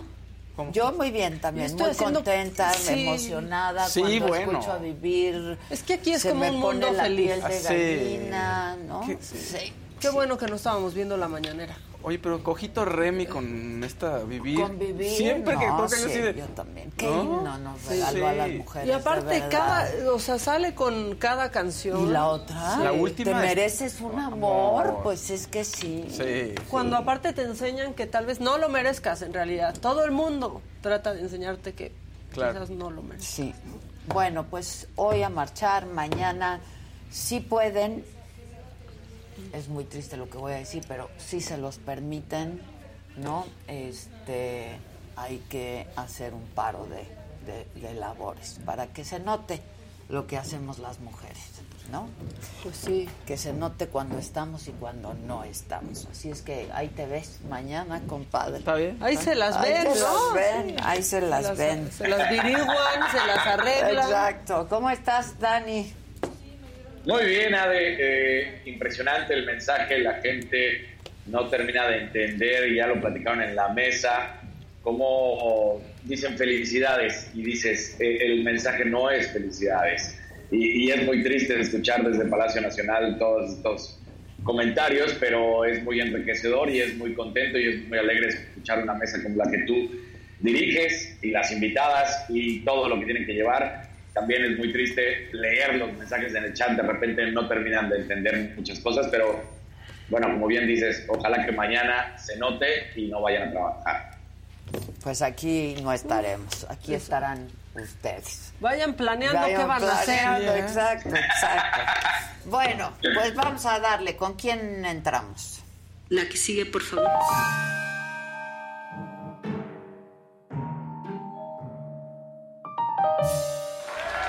Bueno, me voy a poner esta palabra que les encanta romantizar, guerrera. Me voy a poner Bien guerrera. guerrera. Bien porque guerrera. justo aquí hablaban de cómo se necesita representación, cómo las legisladoras a veces nos quedan a deber. Y sí, es 8 de marzo, pero también vale la pena ver quién nos está quedando a deber. Y, este, híjole, esto acaba de pasar ahorita en el Senado y quiero que escuchen a esta senadora, por favor. Pues me siento un poco incómoda porque no vine de morado. y quizá es porque yo no soy feminista. Yo soy femenina. Y hay que encabezar las causas reales de las mujeres. Ojalá que esta marcha del 8 de marzo sea una marcha pacífica aquí en la Ciudad de México y en todos los estados. Ojalá que nos preocupemos en especial las mujeres, pero también los hombres, desde todos los ámbitos, a tratar bien a las mujeres, a ser un servidor público, una servidora pública que de verdad atienda a las mexicanas. Esa es nuestra verdadera labor y ojalá sigamos legislando en especial por la mujer más vulnerable. Me considero Bueno, Ah, ella ya, es ya, ya. Marta Márquez. ¿De qué Ella, partido? pues, tiene su historia, A o sea, ver. lo que no tiene, tiene historia, lo que no tiene es ideología política, porque empezó, eh, En el pues PAN. que sí, y se salió del PAN cuando no le dieron la candidatura de Aguascalientes, porque quería ser gobernadora. Después fue candidata por el Partido Verde y el Partido eh, del Trabajo, y ahora es petista defensora del presidente. Híjole, pero. No soy feminista, soy femenina. Femenina. dice. Ah, ya, Esos son no entiendes representantes. nada, hija. Bueno, no entiende, entiende nada, nada. La verdad, Ni como que en no Palacio entiende, Nacional. No entiende o que no entiende. Reducir todo a un color de una playera, ¿no? Decir, No no, viene vengo de morado. De morado. No, bueno. No vienes No, de lo que va es de o sea. morada, de morada con el momento que se está viviendo en nuestro país y en el mundo. Pero bueno, ayer... Como si fuera excluyente una de la otra. No entiende nada. sabe. Bueno, y la señorita Vilchis tratando de La ser- señorita el, el gobierno mira, más humanista. humanista. ¿Qué le descuentan una lana No, si pero se además dicen feministas? dándole las gracias al presidente. Aparte. ¿no? O sea, mal, to- Sí. todo Y el mal. presidente nomás le faltó darnos una rosa hoy porque felicidades a las mujercitas. Es que les digo, hoy es día de alzar la voz y eso quería hacer. Bueno, eh, ayer el Senado, pues digamos que discutió varias reformas en materia de género. Ya, ya saben que se esperan a que venga una fecha relevante para treparse a ese tren y aprobar cosas relacionadas y presumir que hicieron algo en la materia. Pero ayer el pleito arrancó con Xochitl Galvez porque pues ella dijo que desde el púlpito presidencial se estaba violentando a una mujer, específicamente a la ministra Piña. A mí sí me parece que el presidente de la República debería de poner el ejemplo, porque la violencia verbal pues, es una manera de ejercer violencia contra quien sea. De entrada, sea hombre o sea mujer, pero yo nunca escuché que se refiriera de esa manera al ministro Arturo Saldívar. Y yo creo que las mujeres, independientemente del partido político en el que estemos, deberíamos de exigir el cese a estos señalamientos. Pareciera que al presidente le molestó que la ministra no se levantara, cosa que no sé si lo hizo a propósito, pero qué bien, porque ella no estaba ofendiendo al presidente, simplemente y ella ya lo había recibido y en ese momento no consideró sumarse a esos aplausos. Creo que vivimos en un país donde están cambiando las cosas y tenemos que aceptarlos. Ya el culto a la personalidad debe quedar en el pasado, trátese de quien se trate. Y eso bastó para Pues hacer sí. enojar a otra legisladora de Morena, porque pareciera que son muy feministas hasta que eso involucra al presidente. Escuchen, por favor, a Malú Micher. A mí me parece que no fue el presidente el que inició este tema. No fue el presidente el que ha estado haciendo algunos comentarios o actitudes o conductas en contra de nadie. Hoy para nosotros es un tema muy importante. Defender las instituciones, sí. Defender las autonomías, también. Defender a las mujeres, también. Qué bueno. Pero yo no voy a permitir que aquí se venga a decir pues, que se está ofendiendo, que se está ejerciendo violencia por parte del Ejecutivo. No, compañeras, no nos confundamos. Lo que nosotros estamos defendiendo es el respeto por las instituciones y las autonomías de los poderes. Y estuvo bien, así lo consideró. ¿Qué No, le pasó? No, yo no sé qué le pasó a Malú. ¿En qué momento Pero dejó aparte- de ser Malú?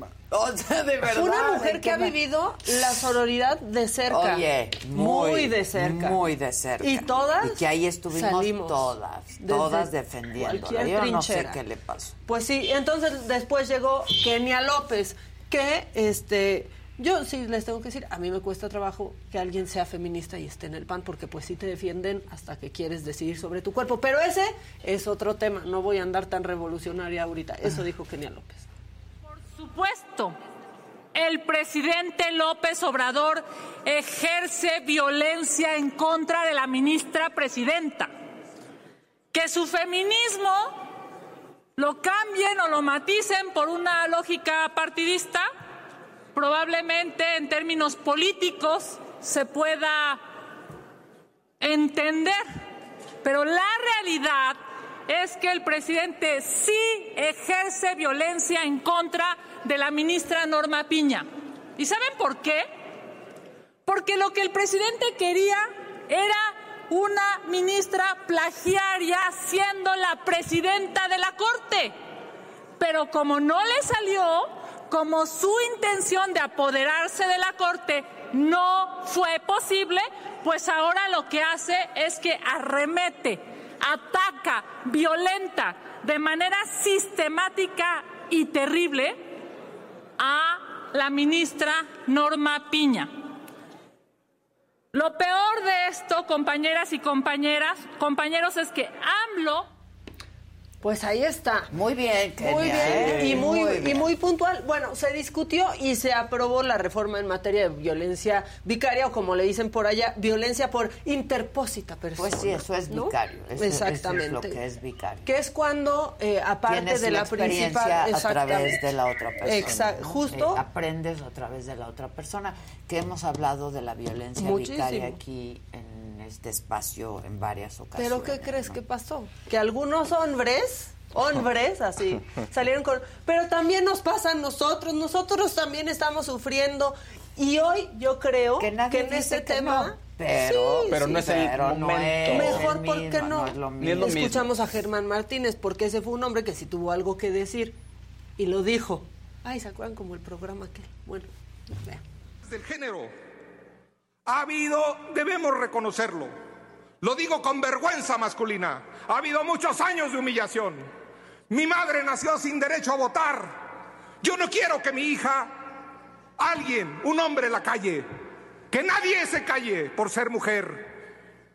Yo no quiero heredarle a mi hija lo que mi abuela le heredó a mi madre.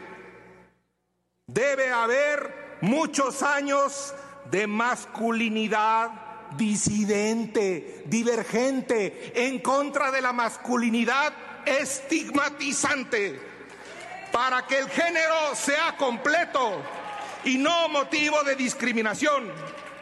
Debe desaparecer. Es que tal Bien. vez, si se los dice un hombre, entiendan Pues, mejor los ojalá, otros hombres, ¿no? Ya no sé. Bueno, pero obviamente de frente al 8M, la senadora Imelda Castro pues no pudo perder la oportunidad de hablar de la principal víctima de todas las violencias. Pobrecito, el presidente. ¿Cómo lo atacan? en este día previo al Día Internacional de la Mujer, dejar pasar una acusación tan grave de decir que el presidente de la República está eh, cometiendo violencia en contra de una mujer, en este caso de la presidenta de la Suprema Corte de Justicia de la Nación, porque eso es mentira. La posición del presidente de la República es una posición política y no es la primera vez que lo dice. Ha cuestionado las resoluciones del Poder Judicial, no a la persona, las resoluciones de los jueces, las posturas también que tienen estas. Bueno. Ah, va, órale, que no va. entiende. Órale, Ah. va. Sí, la verdad. Y tenemos una muy bonita de hoy, la verdad. Gracias a Barbie y a Kat Echazarreta, la primera mexicana que se nos fue al espacio. Ya es Ah. una muñequita. Y pues es representación, ahí está. La verdad es que está bien padre lo que pasó, lo que hizo Mattel con esta Barbie, con ella Muy que ya hemos podido platicar. ¿Se acuerdan un día aquí tirados en el piso? Tú todavía no, No. llegabas. Pero estábamos en el piso platicando. Andábamos Sí. en, el- Sí. en En el el suelo. suelo. Y ahí puso, pues gracias Barbie por invitarme a ser parte de la campaña Role Models, o sea, modelos a seguir. Solía jugar a que mis muñecas viajaban por la galaxia. Esas son las cosas bonitas que también hay que hablar, ¿no? De esos que están para representarnos y, Y que nos pronto- fallan cada vez que Y que la gente podría decir, o sea, podrías minimizar cierto tipo de representaciones. Pero, por ejemplo, mi hija Lucía, que puede emocionarse con un personaje masculino, está buscando todo el tiempo la niña, ¿sabes? Claro. Con quién Pues identificarse. claro, claro. Eso lo ves en los superhéroes. Entonces, de pronto es muy chistoso porque... ¿Y la niña dónde está? Como siempre buscando, ¿dónde está mi referencia, no? Pues sí. Súper importante. Pues es que desde ahí empiezan a cambiar las cosas, porque hay los niños unos juguetes padrísimos y luego ¿qué te toca como niña? El trapeador, trapeador. está chiquito, está bien bonito. quiere la escoba y el recogedor. recogedor. Y de grande pues quizás si quieres el hornito. recogedor, pero no, de sí, chiquita. El hornito. El hornito. Pero ¿por qué no darle un nombre a un Pero en tu hornito cocinita. En la cocinita. Ahí en y la- que hagan pasteles. Mis niños la- comparten su hornito. Pues claro. Tienen su cocina los dos ahí. Porque eso Claro. parecería una tontería, pero, no, lo se es. está haciendo ahí un Desde ser ahí humano. empieza, Se desde ahí formando. empieza. Bueno, pues hasta aquí mi macabrón. Ok. Híjole, Sí está macabrón. de 8M. El que sigue, por favor.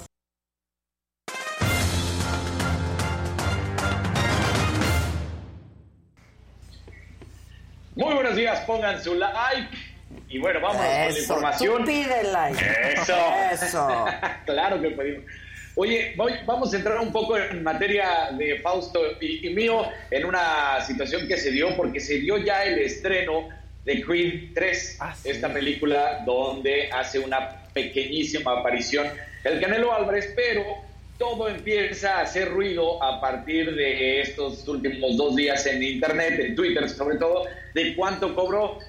Y se especula que supuestamente fue un millón de dólares por unos cuantos segundos que aparece en una imagen en la cual está Canelo con su esposa, tal cual, y ahí aparece el personaje de Creed, eh, de el hijo de Apollo Creed, que bueno, pues es interpretado por este actor eh, que la verdad pues espectacular, el físico y boxeador, y también pues, pues el detalle de que al Michael B. Jordan, ¿no? Y, y al parecer el detalle de que Sylvester Stallone no salió porque tenía ideas diferentes y entonces, aunque él es el creador de todas estas tramas, historias y spin-offs que se va a pues Sylvester Stallone no quiso estar en esta tercera entrega porque Michael B. Jordan quería que fuera exclusivamente sobre Creed y ya no, no tuviera que ver el personaje de Rocky. Pues sí, para que bueno, no- Pues ahí está, pero hablan para que no estuviera en la sombra. O sea, de nuevo entras en un tema de representación. Entonces, si la estrella es un afroamericano, pues ¿por qué tienes la figura del blanco ahí como que lo apadrina, ¿no? Y que apadrina toda la saga. Entonces, creo que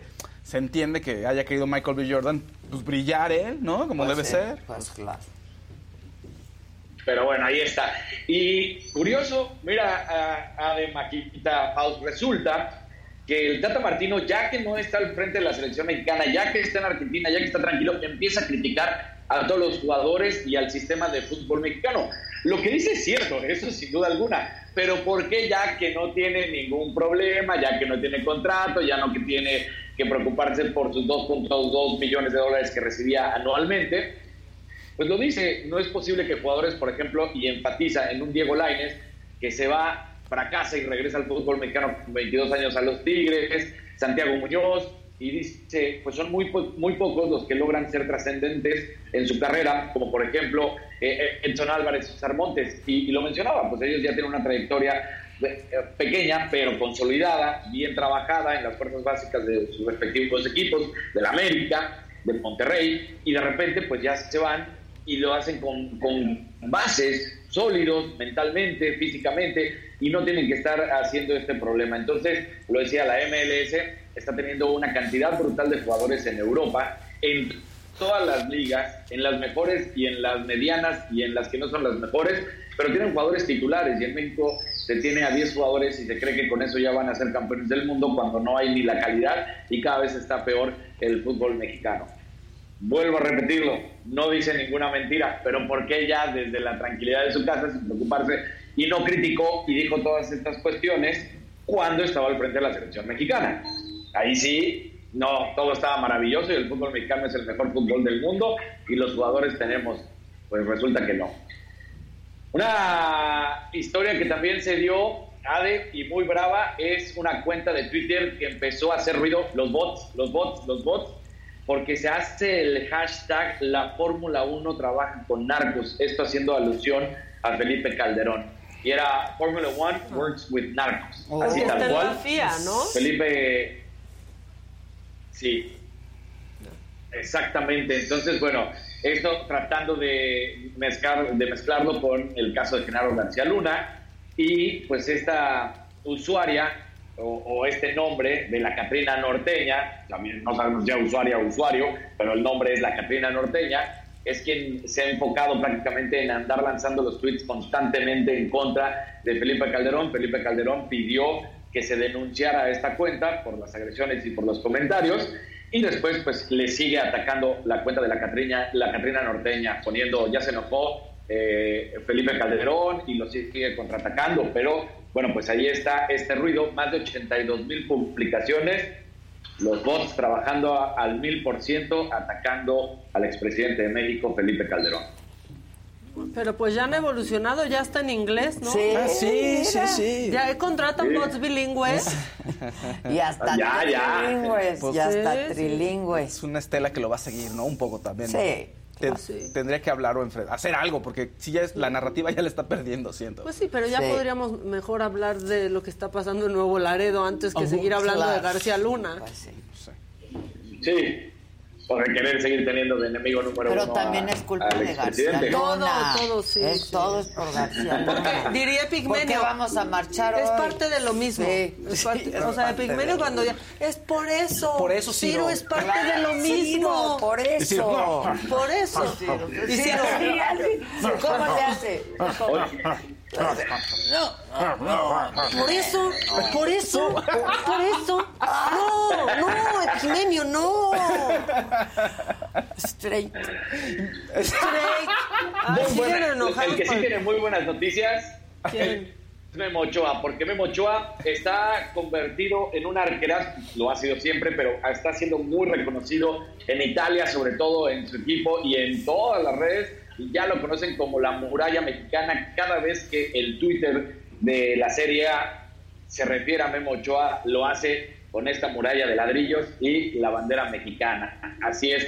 Y aunque ha recibido más de 15 goles, 17 goles en lo que lleva desde que fichó por el equipo en enero, aún así reconocen que ha sido una cosa espectacular, que lleva dos partidos manteniendo la portería en cero y que aunque han sido 17 goles en total, podrían ser 30 goles. Entonces, está siendo hasta catapultado para fichar por uno de los equipos grandes del calcio de la Serie A, que es el Inter de Milán. Se especula que podría concretarse esto en el verano. El Memo dijo, sí, sí me han hablado, vamos a ver si se puede o no se puede. La buena noticia es que tiene ya pasaporte español Memo Ochoa, entonces jugaría como comunitario y no como extranjero, lo cual a los clubes europeos les ayuda y les gusta muchísimo para no perder plazas en algunas otras estrellas donde quieren luego gastar pues el dinero para traerlos. Así que Memo Ochoa podría hacer un gran eh, hito deportivo histórico para un arquero del fútbol mexicano y mexicano, por supuesto, al convertirse en un portero de uno de los equipos grandes del fútbol italiano y sería espectacular. Ahí se Pues aplica. y este caso, sí, Que ahí se Sería aplica el de. Ahí se aplica el de. Memo Ochoa, oye, pero le han metido muchos goles. No, pero el de antes le metían más, ¿no? Pues, sí. Exacto, exacto. Pero aplica, tam- aplica. Y con Memo Ochoa también aplica de que el coche más vendido es el más robado, pues el portero que más ha estado sí, es el más claro. goleado, ya entiendan, Sí, ya. O sea, está dificilísimo de entender. Sí, Les cuesta. Sí, va, ¿Que no, les- viste a la Ahora sí que no entra No, no. en la mema, manita.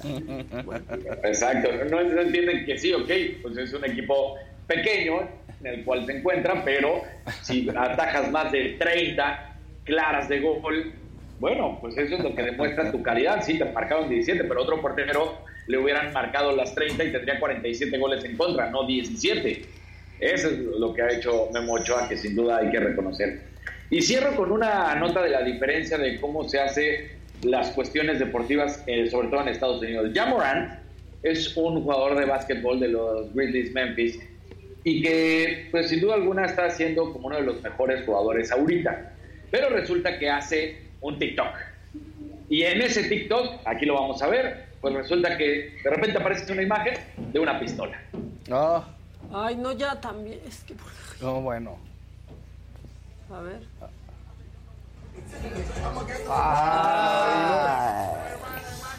Pero de... Y ya, por- ya, sigue el video, está en, está en una canción. La gente no entiende que el TikTok, eh, el Instagram o las que sea, no es para que estés subiendo tus imágenes. O sea, para que tú mismo te eches de cabeza. Brutal lo que hace. No, pero qué mal. Sí, pues no es como que lo hizo sin querer. No, pues pues lo no. suben. Qué padre, traigo mi Exactamente. pistola. Pium, pium, ¿No? pium, pium. Pero aquí viene lo que quiero demostrar. La NBA no se anda con chistecitos y están haciendo una investigación de todo para antes de culparlo, porque el castigo sería 50 partidos sin que pueda jugar y sin recibir su sueldo, ¿eh? ¿Y qué es lo que están haciendo? Primero, viendo de dónde está el video, de qué celular se salió, todo. Después, están haciendo una investigación para ver si la pistola es de él, porque además incurriría en muchos problemas. ¿Cómo la llevó al aeropuerto? ¿Cómo se subió al avión, aunque sea el avión privado de los Grizzlies? ¿Cómo es que llegó ese, e- esa pistola al destino? Porque era cuando fueron de visita a Denver. Entonces, ¿cómo llegó esa pistola? Si la voló, si no, si era de algún compañero, si era alguien de ahí. Pero quieren tener toda la investigación clara para que una vez que tomen la decisión, le- si es la correcta, sea un castigo de 50 partidos sin sueldo a uno de los que está haciendo en este momento las grandes estrellas, porque la NBA dice, somos el ejemplo para los jóvenes y no podemos permitir que las estrellas del deporte estén haciendo esto, de subir videos, de pensar que pueden sacar pistolas y estar incitando a la violencia. No es lo correcto, nosotros tenemos que poner un ejemplo y la verdad es que hay que reconocer al comisionado y a la misma NBA en ese sentido. Pues sí, sí. Muy mal. Pésimo, ¿no? Muy mal. Pues sí. Entonces, bueno, pues, pues ahí está. Ya nos vamos al aeropuerto, ya nos vamos para México y mañana Qué bueno, ahí. se hace cargo mañana. Nos ¿eh? vemos el viernes. Exacto. Fer ya dijo así de, ay, si- y se va a llamar su sección Don Van Domber, Fernando, me había muerto la risa. Domber. Sí, dijo, Ya, fue el sí. del día. Sí. Don Van ¿Qué le pasa, Fer? Está bueno. Bueno, les fue mejor que tal que les decía que pituca y petaca. Sí, claro. claro. Ivonne y Beth, Chan y Chon. Bueno, pues órale al aeropuerto que aquí Fausto te espera. La que sigue, por Claro que sí. Ya va. Nos vemos mañana. Bye. Bye. La que sigue, por Nosotras no, la verdad. No, nosotras no. Bueno, el que sigue, por favor.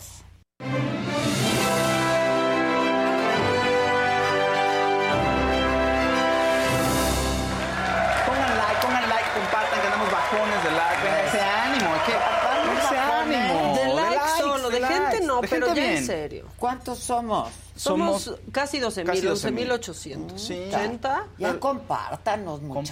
Compartan y pongan likes. Siempre y- somos los mismos. ¿Sabes? Compartan. Pero que- mucha gente nos, ya me ha dicho mucha gente que en las noches llega a ver el programa, que lo Sí, cambia por.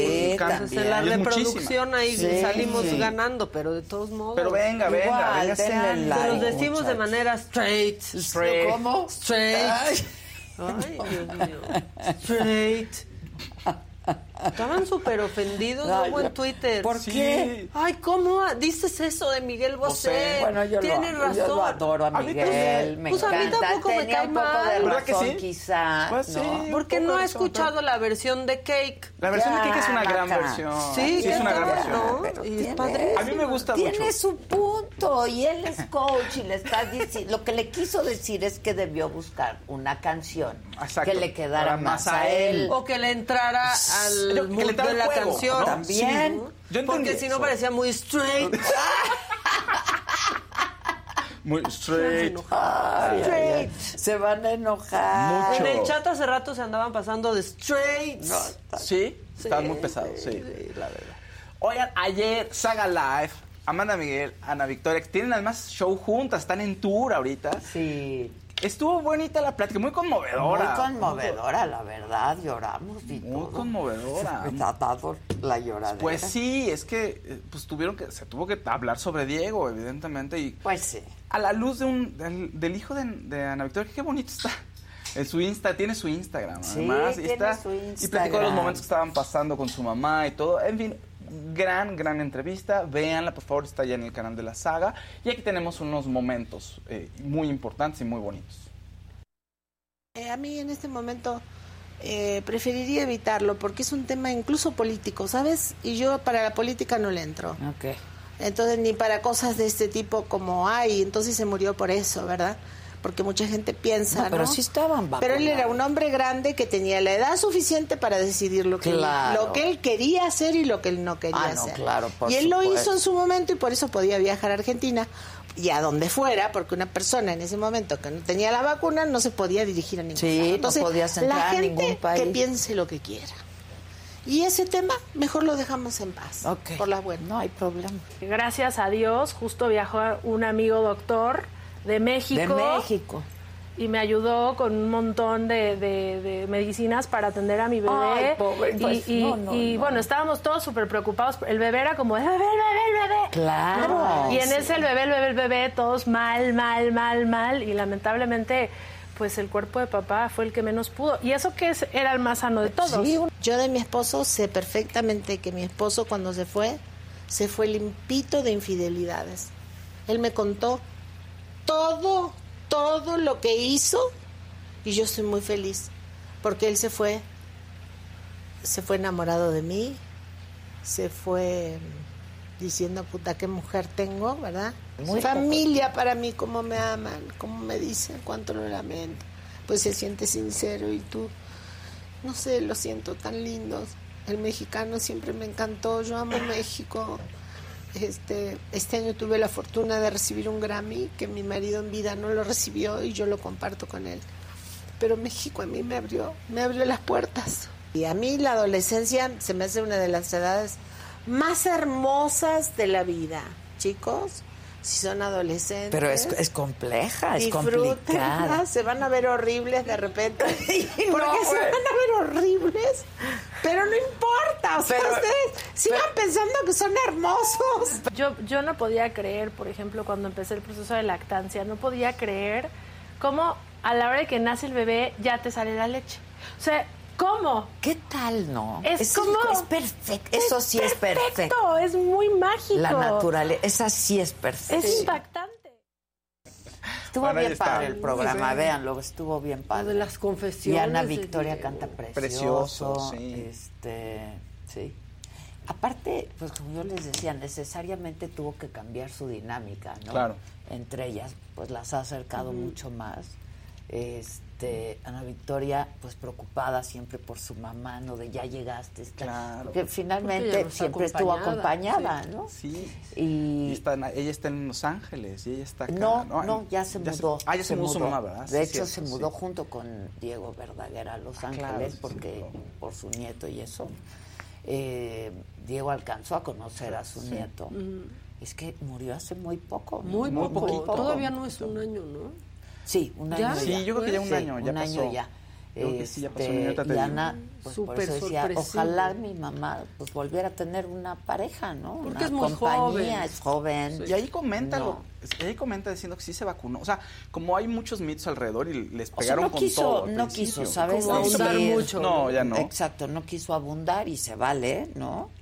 Este. Sí, ya un año justo. Pero pues sí dijo, pero podía viajar. Dijo, ¿no? exacto, dijo, sea, ¿cómo pueden decir eso si se Sí. sabía que en ese momento To- para poder entrar a otro país tenías, eh, necesitabas tu, tu, cartilla de vacunación, ¿no? Sí, está fuerte esa- Sí. ese momento, pero bueno, ya pasó un año, justo el- en, en enero de Apenas. 2022, sí, Sí. apenas acaba de pasar un año. Súper so- sorpresivo. ¿Y tú los tuviste juntos? Bueno, juntos de Durante manera la virtual pandemia, al principio de la al pandemia. principio de la pandemia. Que a Diego le había agarrado en otro lugar Ajá, y que llevaban un tiempo separados sí, justo sí, por eso, ¿no? Fue un gran programa ese también. Sí, Sí. muy padre programa. Y este está muy padre, ¿no? Como te habla de el reacomodo, luego de una pérdida así, el reacomodo familiar. En medio de una felicidad que es el niño, que es la luz ahorita de, de la familia. O sea, como decían, pues mi padre se fue, pero pues nació mi hijo, ¿no? Qué fuerte. Es muy fuerte. Qué fuerte. Sí, la verdad. Oigan, Sasha reapareció en redes. el día de hoy. Poderosa, ¿no? Poderosa, Con un gran comentario y con un gran Mensaje, mensaje. Sí, sí, sí, qué bonito. De verdad.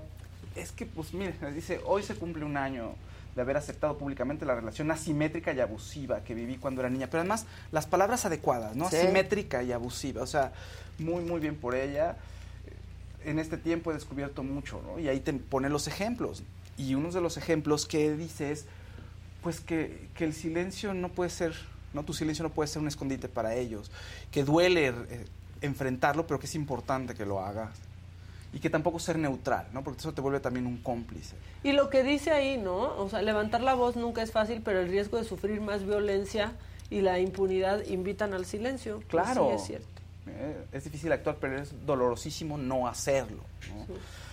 Pues eh, ahí está eh, el, el tema de, de Sasha, que además fue un cos- una cosa mm, demasiado... eh, ¿Qué voy a decir? Ahí están los hechos. Luis de Llano se fue con todo. No, no hay una conciencia de qué ocurrió, la verdad, ni un... Ni, ni poder revisitar lo que ocurrió, ni siquiera, ni siquiera se, se tomó unos segundos a, a revisitar el hecho, ¿no? Sí. Sino, me quedo con la versión que tengo. Dijo una Punto. frase O sea, muy cañona, Sasha, que dice que ha enfrentado la vergüenza de haber sido una víctima Ima- y la desvergüenza También. de su víctima. Sí, sí, ¿no? sí, sí. Y la revictimización de la gente que no me cree. Pues ahí está. eh, Sí, ahí es, ahí es cuando hace Que falta. está en sus redes, por si Sí, está en su Twitter. Si quieren leer el hilo, está, ahí están unos videitos donde tiene texto de lo que estamos platicando. Y todo lo, todo lo que dijimos aquí, ahí está, ahí lo pueden checar. Pero insisto, es- ahí es cuando como hombre tiene uno que regresar y decir, ah, oye, ¿qué hice? ¿No? Y, y hacer una nueva versión de la historia con escuchando a la otra persona y pues sí, probablemente sí, o sí, definitivamente, ¿no? Al 100%. En, en otras noticias, ya está eh, iniciando el- los- la producción de la bioserie de Paco Stanley. ¿no? Paul Stanley ya no pudo, quería frenarla, pues en- se entiende, su papá, este, la visión de una serie pues va a ser parcial siempre, él conoció otro lado, hay mucho más de Paco Stanley que lo que conocemos en los medios, obviamente, pero bueno, no puedo hacer nada por pararla. Como habíamos platicado aquí, eh, va a ser otro actor, Roberto Duarte, es quien interpreta a Paco Stanley, porque en ese momento salieron todos y todo el mundo, ay, pues yo creo que Diego Boneta debe ser Paco Stanley, Luis Gerardo tal. No, no, no, y después lo platicamos aquí, ¿te acuerdas? Luis Maca? Gerardo va a ser Mallito. Mallito, ¿no? Luis Gerardo. Le queda, o sea, le va a quedar sensacional. Y Jorge Gil eh, va a ser Diego Boneta y Belinda debe ser Paula Durán. ¡Wow, Jorge Gil! Diego Boneta. Mira. Jorge Gil, Diego Boneta. Entonces ahí está y la sorpresa fue Paco Stanley. Pues, En fin, el, el- el nombre era Diego Boneta, entonces todo el mundo, pues ¿qué será? Pues a lo mejor es Paco, es, él debe ser el estelar o cómo, ¿no? Pero no, como lo platicamos, no, no, no es. Iba a ser esta persona. El TV Novelas tiene unas fotos ahí exclusivas que de pronto se ve lo que publicó en Instagram. Me dio un poco de risa porque parece que es como un dron o un telefoto desde lejos ahí en el set, pero son las imágenes ex- exclusivas. Que se ve ahí una especie de restaurante que nos recuerda al taquería famosa, por ejemplo. Al charco. Al charco. Sí, y en unas instalaciones que nos puede recordar al- a, un reclusorio, ¿no? Por ejemplo, es lo que se ve, es muy poquito lo que se muestra en Instagram, pero Y bueno. Belinda Paola Durante. Sí, sí, sí, Belinda- eh, pero a ver, eso no está el, el cast así, eso sigue siendo parte de... O sea, eh, José, este, Luis Gerardo sí, Mayito, y Paula Durante es Belinda, pero creo que es por inducción, digamos, por, perdón, por intuición, pero vamos a ver y ahora que saquen todo, Pues que los veamos de- caracterizados, que... Por deducción. Por deducción. Estamos No especulando ahí, ¿no? Oigan, y también va a haber bioserie de Pedro qué? Infante. Ah, sí, Se sí, llamaba sí. Pedro Infante, la va a hacer VIX. Ay, ay, ya. Esa, ¿Por qué? Sí ya hasta los que decían que Pedro ¿no? Infante estaba vivo, pues ya no, ya, Se ya llama- ni estaría. Él es Mario Morán va a ser a Pedro Infante. No sé si, si, si me da el, el feeling. ¿no? No. Pues no, la verdad no, pero en fin, pues va a ser él. Eh, Ana Claudia Talancón va a fungir como la esposa María Luisa León de, Pe- de Pedro Infante. Y la serie empieza en 1917, cuando él es chico, ahí en Sinaloa. Y pues nos van a contar su ascenso, etcétera, ya todo lo que tiene que tener una bioserie, Pues ¿no? sí. Para que la mam, para que la amemos. Está interesante, ahora es autorizada. Yo siento que ya podrías hacer algo un poco más Pues salvaje, claro, ¿no? O- claro. Pues sí, vale la pena ser Pues un poco sí, más de salvaje. Pedro Infante, y ya con el paso del tiempo, justo eso te- Digo- como que te da esa libertad Pues de sí, claro. irte más allá. No, ya no es como esta imagen. pues, digo, de la, o sea, mis hijos, por ejemplo, pues a lo mejor lo van a ver una foto de Pedro Infante, lo vieron por Coco, Pero ya no es. O a lo mejor después les gustará una canción, ¿me entiendes? Ajá. Pero mm, no. Ya no. Oigan, y en otros temas, ¿recuerdan a la nieta de Pedro Infante, Heidi Infante? Bueno, Sí, resulta claro. que el agresor sexual ya, ya se abre una carpeta de investigación eh, con esta persona. Vamos a ver en qué a- acaba todo. Yo creo que esta persona se va a estar ya escondiendo a partir de hace varios días. Pues a ver en qué termina todo esto. Al parecer eh, los policías también tu- tuvieron que ser eh, una repre- reprimenda a los policías que lo dejaron ir porque lo detienen Pero y lo, lo dejan, dejan ir. Cuando cuando se tendría que perseguir pues, por oficio o basta que tú digas, oiga, esta persona me está Me pegando. está Había gente que le estaba claro. lo Los policías todo. nunca se Si quieren llevar a nadie. se ¿eh? vio en todos Sí. lados. Sí, ¿no? Y bueno, pues eh, este, este, este personaje, Ian López, vamos a ver en qué acaba todo esto. Y qué bueno que se empiece a hacer justicia, porque fue horrible, además la escena y todo el mundo la vio, fue algo brutal. Que ocurre mucho más seguido de lo que uno piensa y Ajá. lo que uno le gustaría. Y ahí está la violencia, ¿no? En todas sus formas. Y en te, te todas sus formas. Fausto, ¿Qué que me- quién va a ser Estelita en la serie de, de- de Paco Stanley.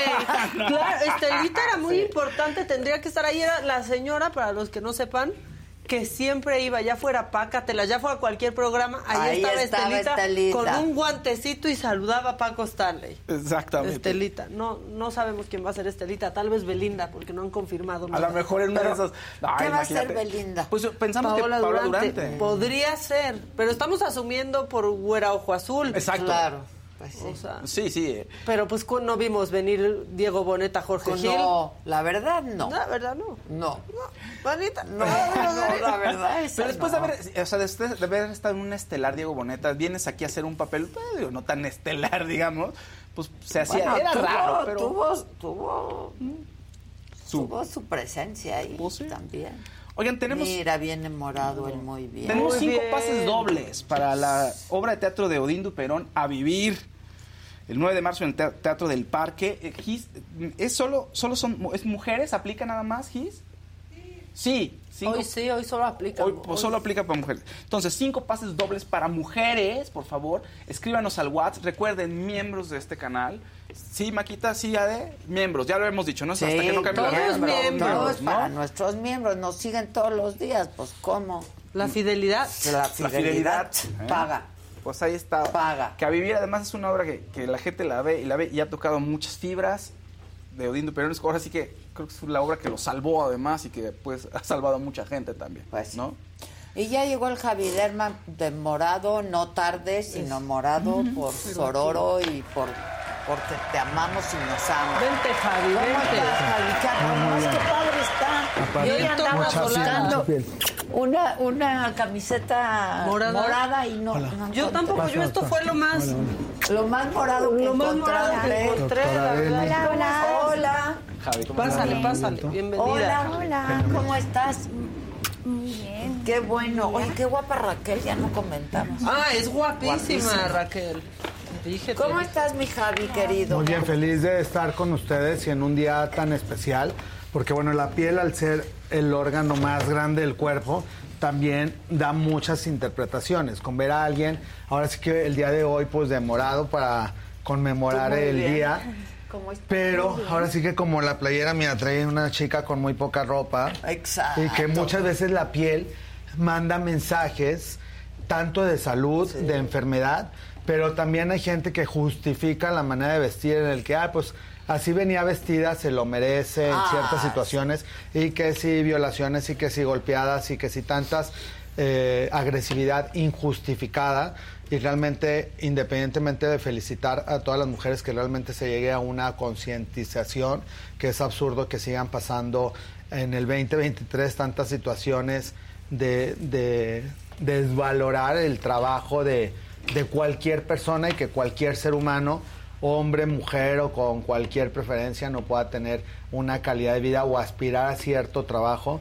En mi caso, que también trabajo con cierta comunidad de chicas trans que no pueden tener acceso a ciertos trabajos nada más por sus Sí, eh, por su orientación Raquel, guapa, la verdad. guapísima Raquel. Entonces, en ese sentido, pues qué bueno que siga un día de lucha, de celebración pero al mismo tiempo de recordarnos eh, lo frágil que es el ser humano y que pues hay que echarle ganas a todos y saber eh, escuchar los padres a los hijos, los hijos a los padres, entre amigos, porque también muchas veces hay muchos mensajes que la depresión es una de las enfermedades también más grandes de en la actualidad, es una de las pandemias y que dentro de estas depresiones la gente se daña también, se corta, se, Se hace cicatrices, lastima, se lastima, se Sí. quema. Y la ansiedad, Claro, ¿no? porque no encuentra a alguien que realmente la escuche o lo escuche y es una manera como de llamar la atención de que algo está pasando y llegan a, a mutilarse o dañarse la piel o partes del cuerpo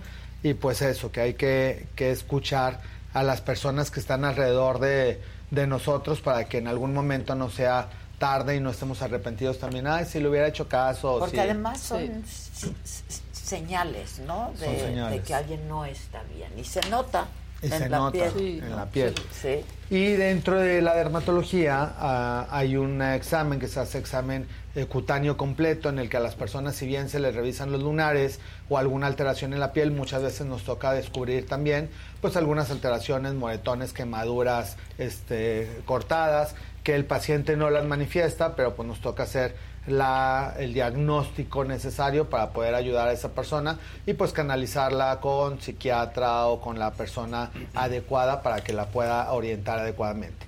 En el caso de la mujer, también conforme desde que nace va sufriendo diferentes cambios hormonales de niña, de adolescente y en la etapa adulta que se manifiestan con diferentes características en la piel, oscurecimiento en cuello, en axilas, en el caso de los embarazos, la distensión de la piel, que puede haber ruptura y formación de estrías, y que dentro de la capacidad maravillosa también, el que independientemente de los kilos que se subieron durante el embarazo, que el cuerpo tenga la capacidad de regresar a su estado original, pues es algo maravilloso también dentro de las capacidades de la piel. Y dentro de las eh, cosas que también ahorita con el incremento de edad y cuando las eh, chicas están empezando a llegar a la menopausia y hay otros cambios hormonales, también las mucosas van sufriendo un cambio de hidratación, de sensibilidad. Hay gente que realmente en los genitales tiene eh, una hipersensibilidad y hasta la ropa le puede doler porque dentro de los pliegues se pueden formar micro rosaduras y eso es por falta de hidratación y de cambios hormonales en genitales.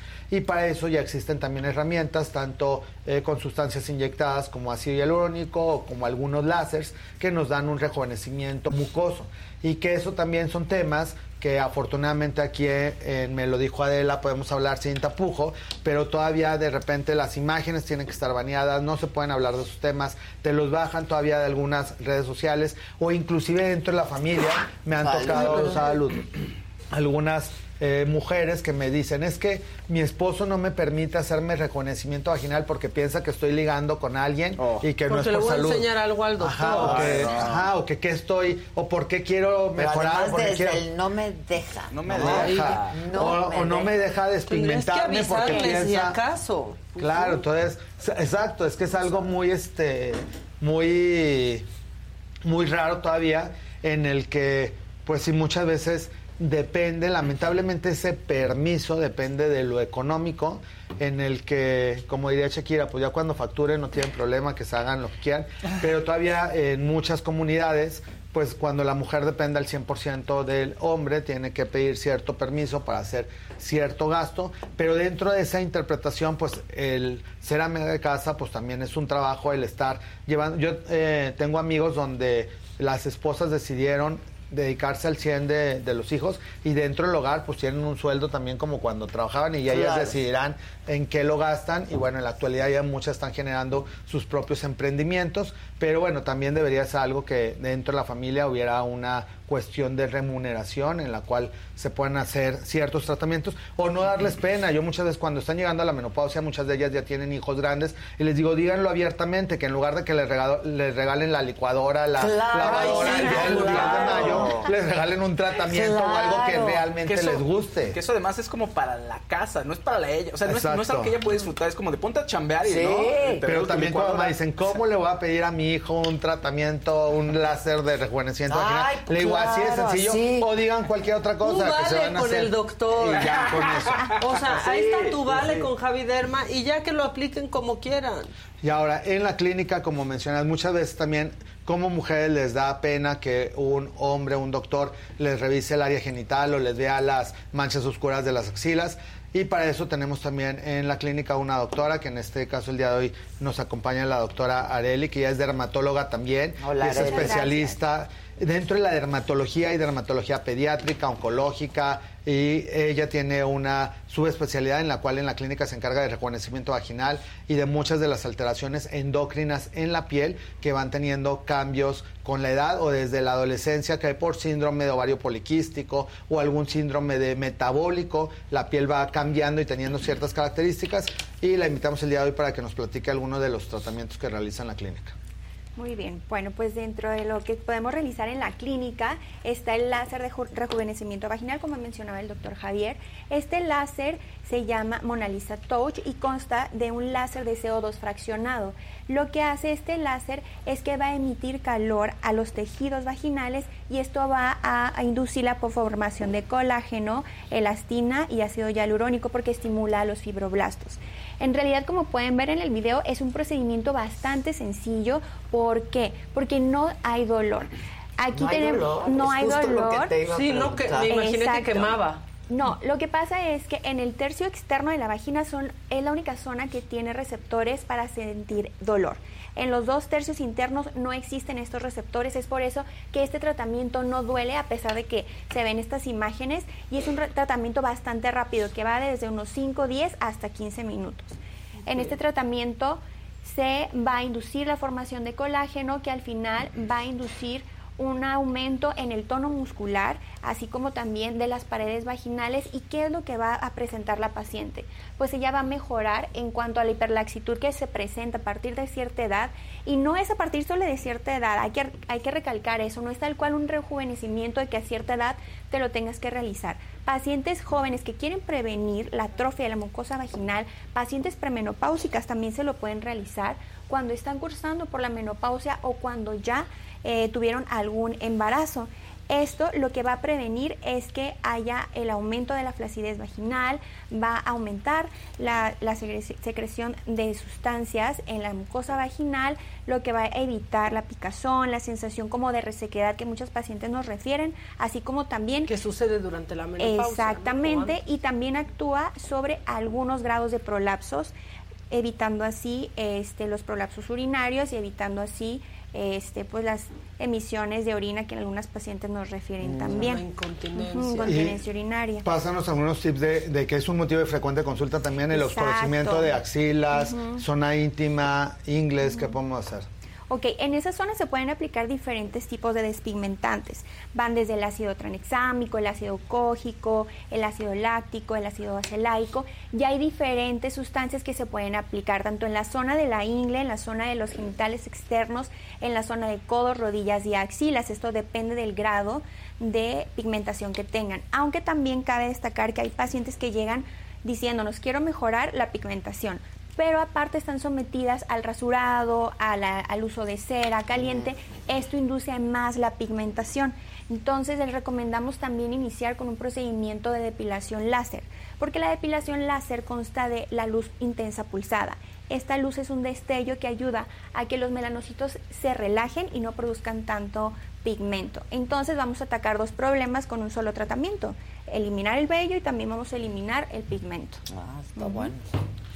Si son como de las situaciones que los pacientes preguntan frecuentemente y que también hay productos especiales para zona íntima, que el día de hoy trajimos algunos, porque no es lo mismo un despigmentante para la cara que uno para el área genital, que es un área oclusiva donde todo el día está en contacto con la ropa, donde no transpira adecuadamente, a una a que se esté pigmentando el, brazo. un brazo, un codo, algo así. Entonces, tienen que ser productos especiales. Esta es una marca francesa que se llama Toscani y este es un- se llama crema íntima y este es un producto para aclarar axilas, ingles e inclusive mucosas, porque en la actualidad también hay gente que quiere que toda el área genital se empiece a blanquear un poquito porque por diferentes estímulos hormonales, pastillas anticonceptivas, embarazos o roces con la ropa se va pigmentando la, la piel, entonces hay que colocar eh, eh, cremas especiales para que se vaya despigmentando. Dentro de las cremas reafirmantes, que también es de lo que más nos escriben en los comentarios en los chats, esta es una buena, se llama Isdin Woman y esta es para gente o que acaba de tener el bebé o que está bajando de peso y este les va a servir también para que se vaya compactando la piel. Y esa misma línea de Isdin también en farmacias pueden conseguir otro champú especial que es para higiene íntima, porque también al ser una zona con un pH diferente, cuando son áreas eh, muy sensibles y que utilizan el mismo jabón con el que se están lavando eh, el resto Ajá, del, cuerpo, del cuerpo. muchas veces en esa área puede hipersensibilizar y la piel como mecanismo de defensa pigmenta todavía más. Entonces, es un- si es un paciente que no tiene ningún problema, una mujer que es que hay tipos de pieles que pueden resistir el mismo jaboncito para todo el cuerpo y no pasa nada, pero hay personas que sí se hipersensibilizan o que tienen comezón durante el día porque algún residuo de jabón que no haya sido completamente enjuagado y durante el día que empiezan a sudar o tienen en contacto con algún roce con alguna tela pueden tener alguna molestia o comezón y esto les va a irritar más la piel y les va a ocasionar mayor pigmentación. Y para el pelo hay diferentes tipos de spray, hay con péptidos o en este caso este que tiene minoxidil, que es una de las sustancias que tanto para caída de pelo post-COVID o para el pelo también envejece igual que la piel, que vamos perdiendo densidad y se va sintiendo que todas las chicas me dicen, es que de chavita me hacía una cola de Sí, caballo así de ahora con tres y ahora sí con tres pelitos, entonces para no perder la densidad, minoxidil entre el 2, 3 o hasta el 5%, dependiendo de cada caso, puede ser útil y hay es fórmulas especiales para mujeres que tienen aparte otros aditamentos como biotina, pantenol y algunas sustancias que nos ayudan a que la salud del bulbo capilar se vaya restaurando. Muchos de estos los pueden eh, conseguir en cualquier farmacia normal o si no también como siempre estoy a, a sus órdenes en todas mis redes y ahí les coloco en donde pueden eh, conseguir los tipos de productos que no pueden conseguir en alguna farmacia.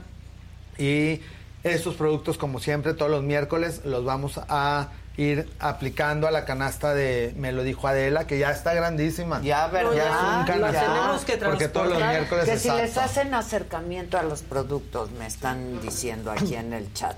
Y también están preguntando que si hay algún tipo de jabón eh, íntimo para las más chiquitas, o sea, porque pues igual ya sabemos que de grande empiezas a, a usarlo, pero que si hay alguno para niñas o si no se debe usar o qué. Sí se puede utilizar un champú especial, sin embargo, en niñas y adolescentes todavía no hay tantos cambios hormonales como en la etapa adulta, todavía no hubo embarazos, no hay contacto con anticonceptivos, que generalmente las hormonas son las que están hiperpigmentando o cambian el pH. Entonces, no es necesario el mismo jabón de o el mismo champucito corporal de bebé, es el mismo que pueden utilizar en todo el cuerpo. Una recomendación que pueden conseguir este, fácilmente, hay muchas marcas, Aven, La Roche-Posay, Uriage, eh, prácticamente cualquier marca tiene un jabón que se llama Sindet. Sindet quiere decir sin jabón y sin jabón es un dermo limpiador que te puede servir para cualquier parte del cuerpo y también para zona íntima de la mujer y que no te va a irritar y que aunque entrara algo de jabón no va a haber ninguna ninguna eh, efecto secundario. Entonces así pues, lo pueden buscar como jabones Sindet y pueden ser utilizados en cualquier eh, parte del cuerpo. Generalmente vienen botellas grandes, entonces son rendidoras porque con poquita cantidad de jabón lo pueden utilizar para todo el cuerpo. Para personas que también tienen comezón o piel sensible en el cuerpo, cualquier jabón Sindet va a ser muy útil para que puedan ir mejorando. ¿Qué más preguntas? Pues están diciendo que si puedes repetir por favor el, el nombre del shampoo para el pelo de este producto. De champús para el pelo hay uno que se llama Tribal Champú, que ese lo pueden conseguir en arroba farmacia hermédica y es muy útil para que les ayude a la salud del pelo.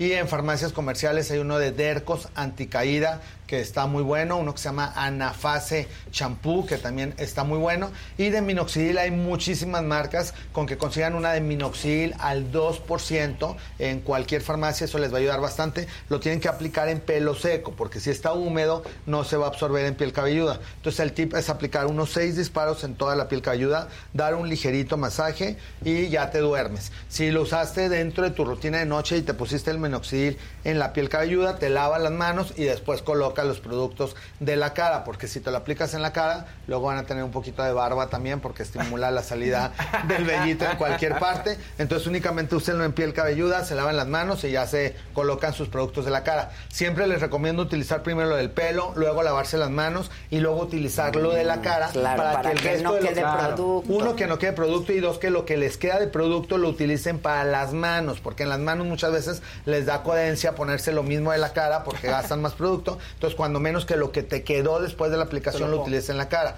Porque si te pones lo de la cara y luego te lavas las manos para ponértelo del pelo, pues ya te quitaste todo lo que quedó para la- de la piel de la cara. Entonces, tip, primero lo del pelo, lavarse las manos y luego colocarse toda su rutina de la cara para que lo poquito que te va quedando quede del contorno de ojos, quede de tu suero facial, la crema de noche, lo del cuello. Ya con eso que estuviste aplicando, casi es suficiente para que te queden residuos, para que te lo pongas en las manos y tus manos también se vean beneficiadas. Que si hay algo para quitar la mancha negra del cuello. Es lo que hablábamos la semana pasada, justo, ¿no? Sí, sí, hay, hay un peeling especial para el cuello que nos ayuda a ir eliminando, porque aparte de la mancha se va engrosando la piel, se van haciendo pliegues, la gente se le dice como de piel de elefante, porque se va engrosando la piel y cada vez se ve más oscura, tanto en hombres como mujeres, hay láser, hay peelings, y dependiendo también de la resistencia en la insulina que pudiera tener el paciente, pues tiene que tener un tratamiento para su síndrome metabólico y que vaya mejorando no solamente la piel, sino también toda su condición en general.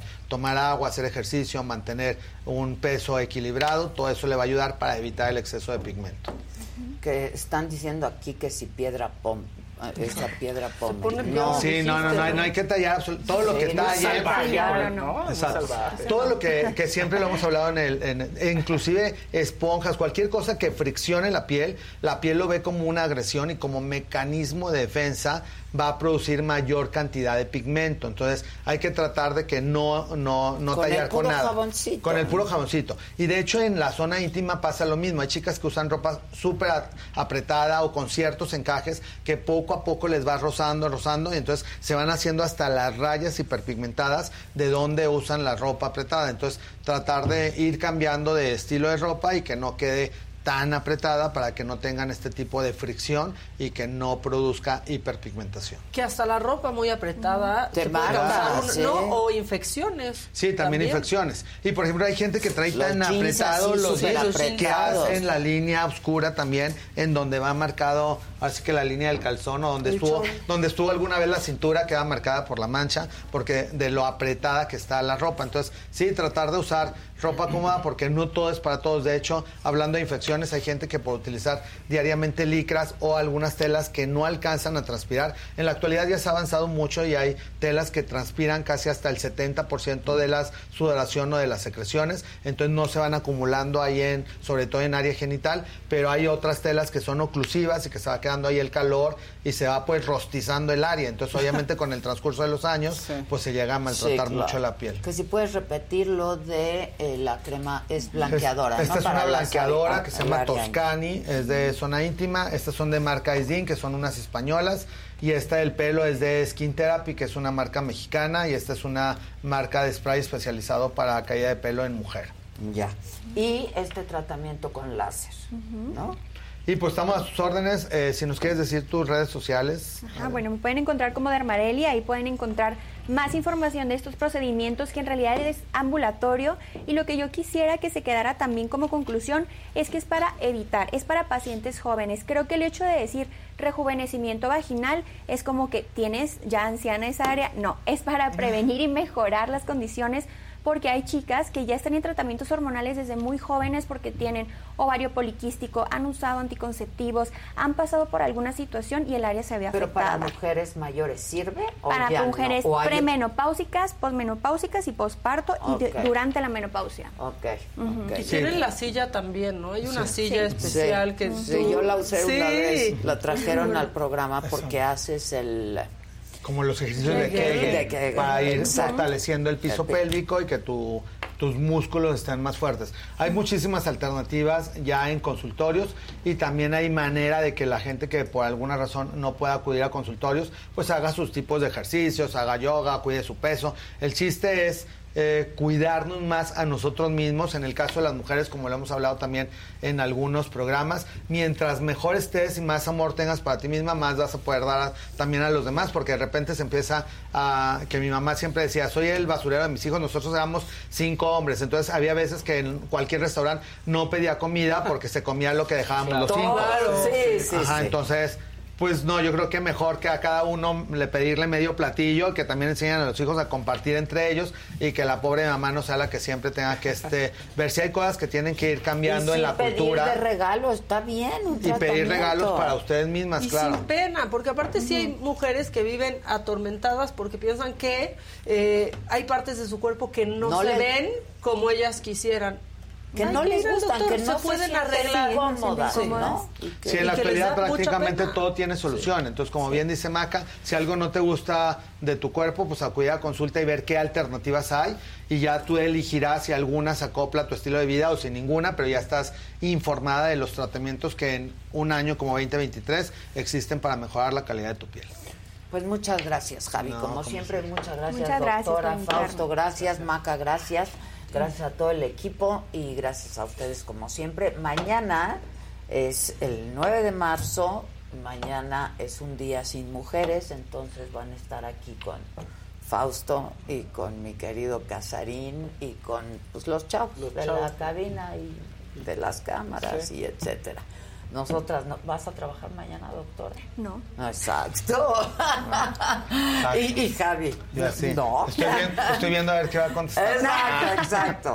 Este, bueno, y hoy es el día de la marcha, hay que estar, que nos oigan, que se oiga fuerte y que se oiga lejos.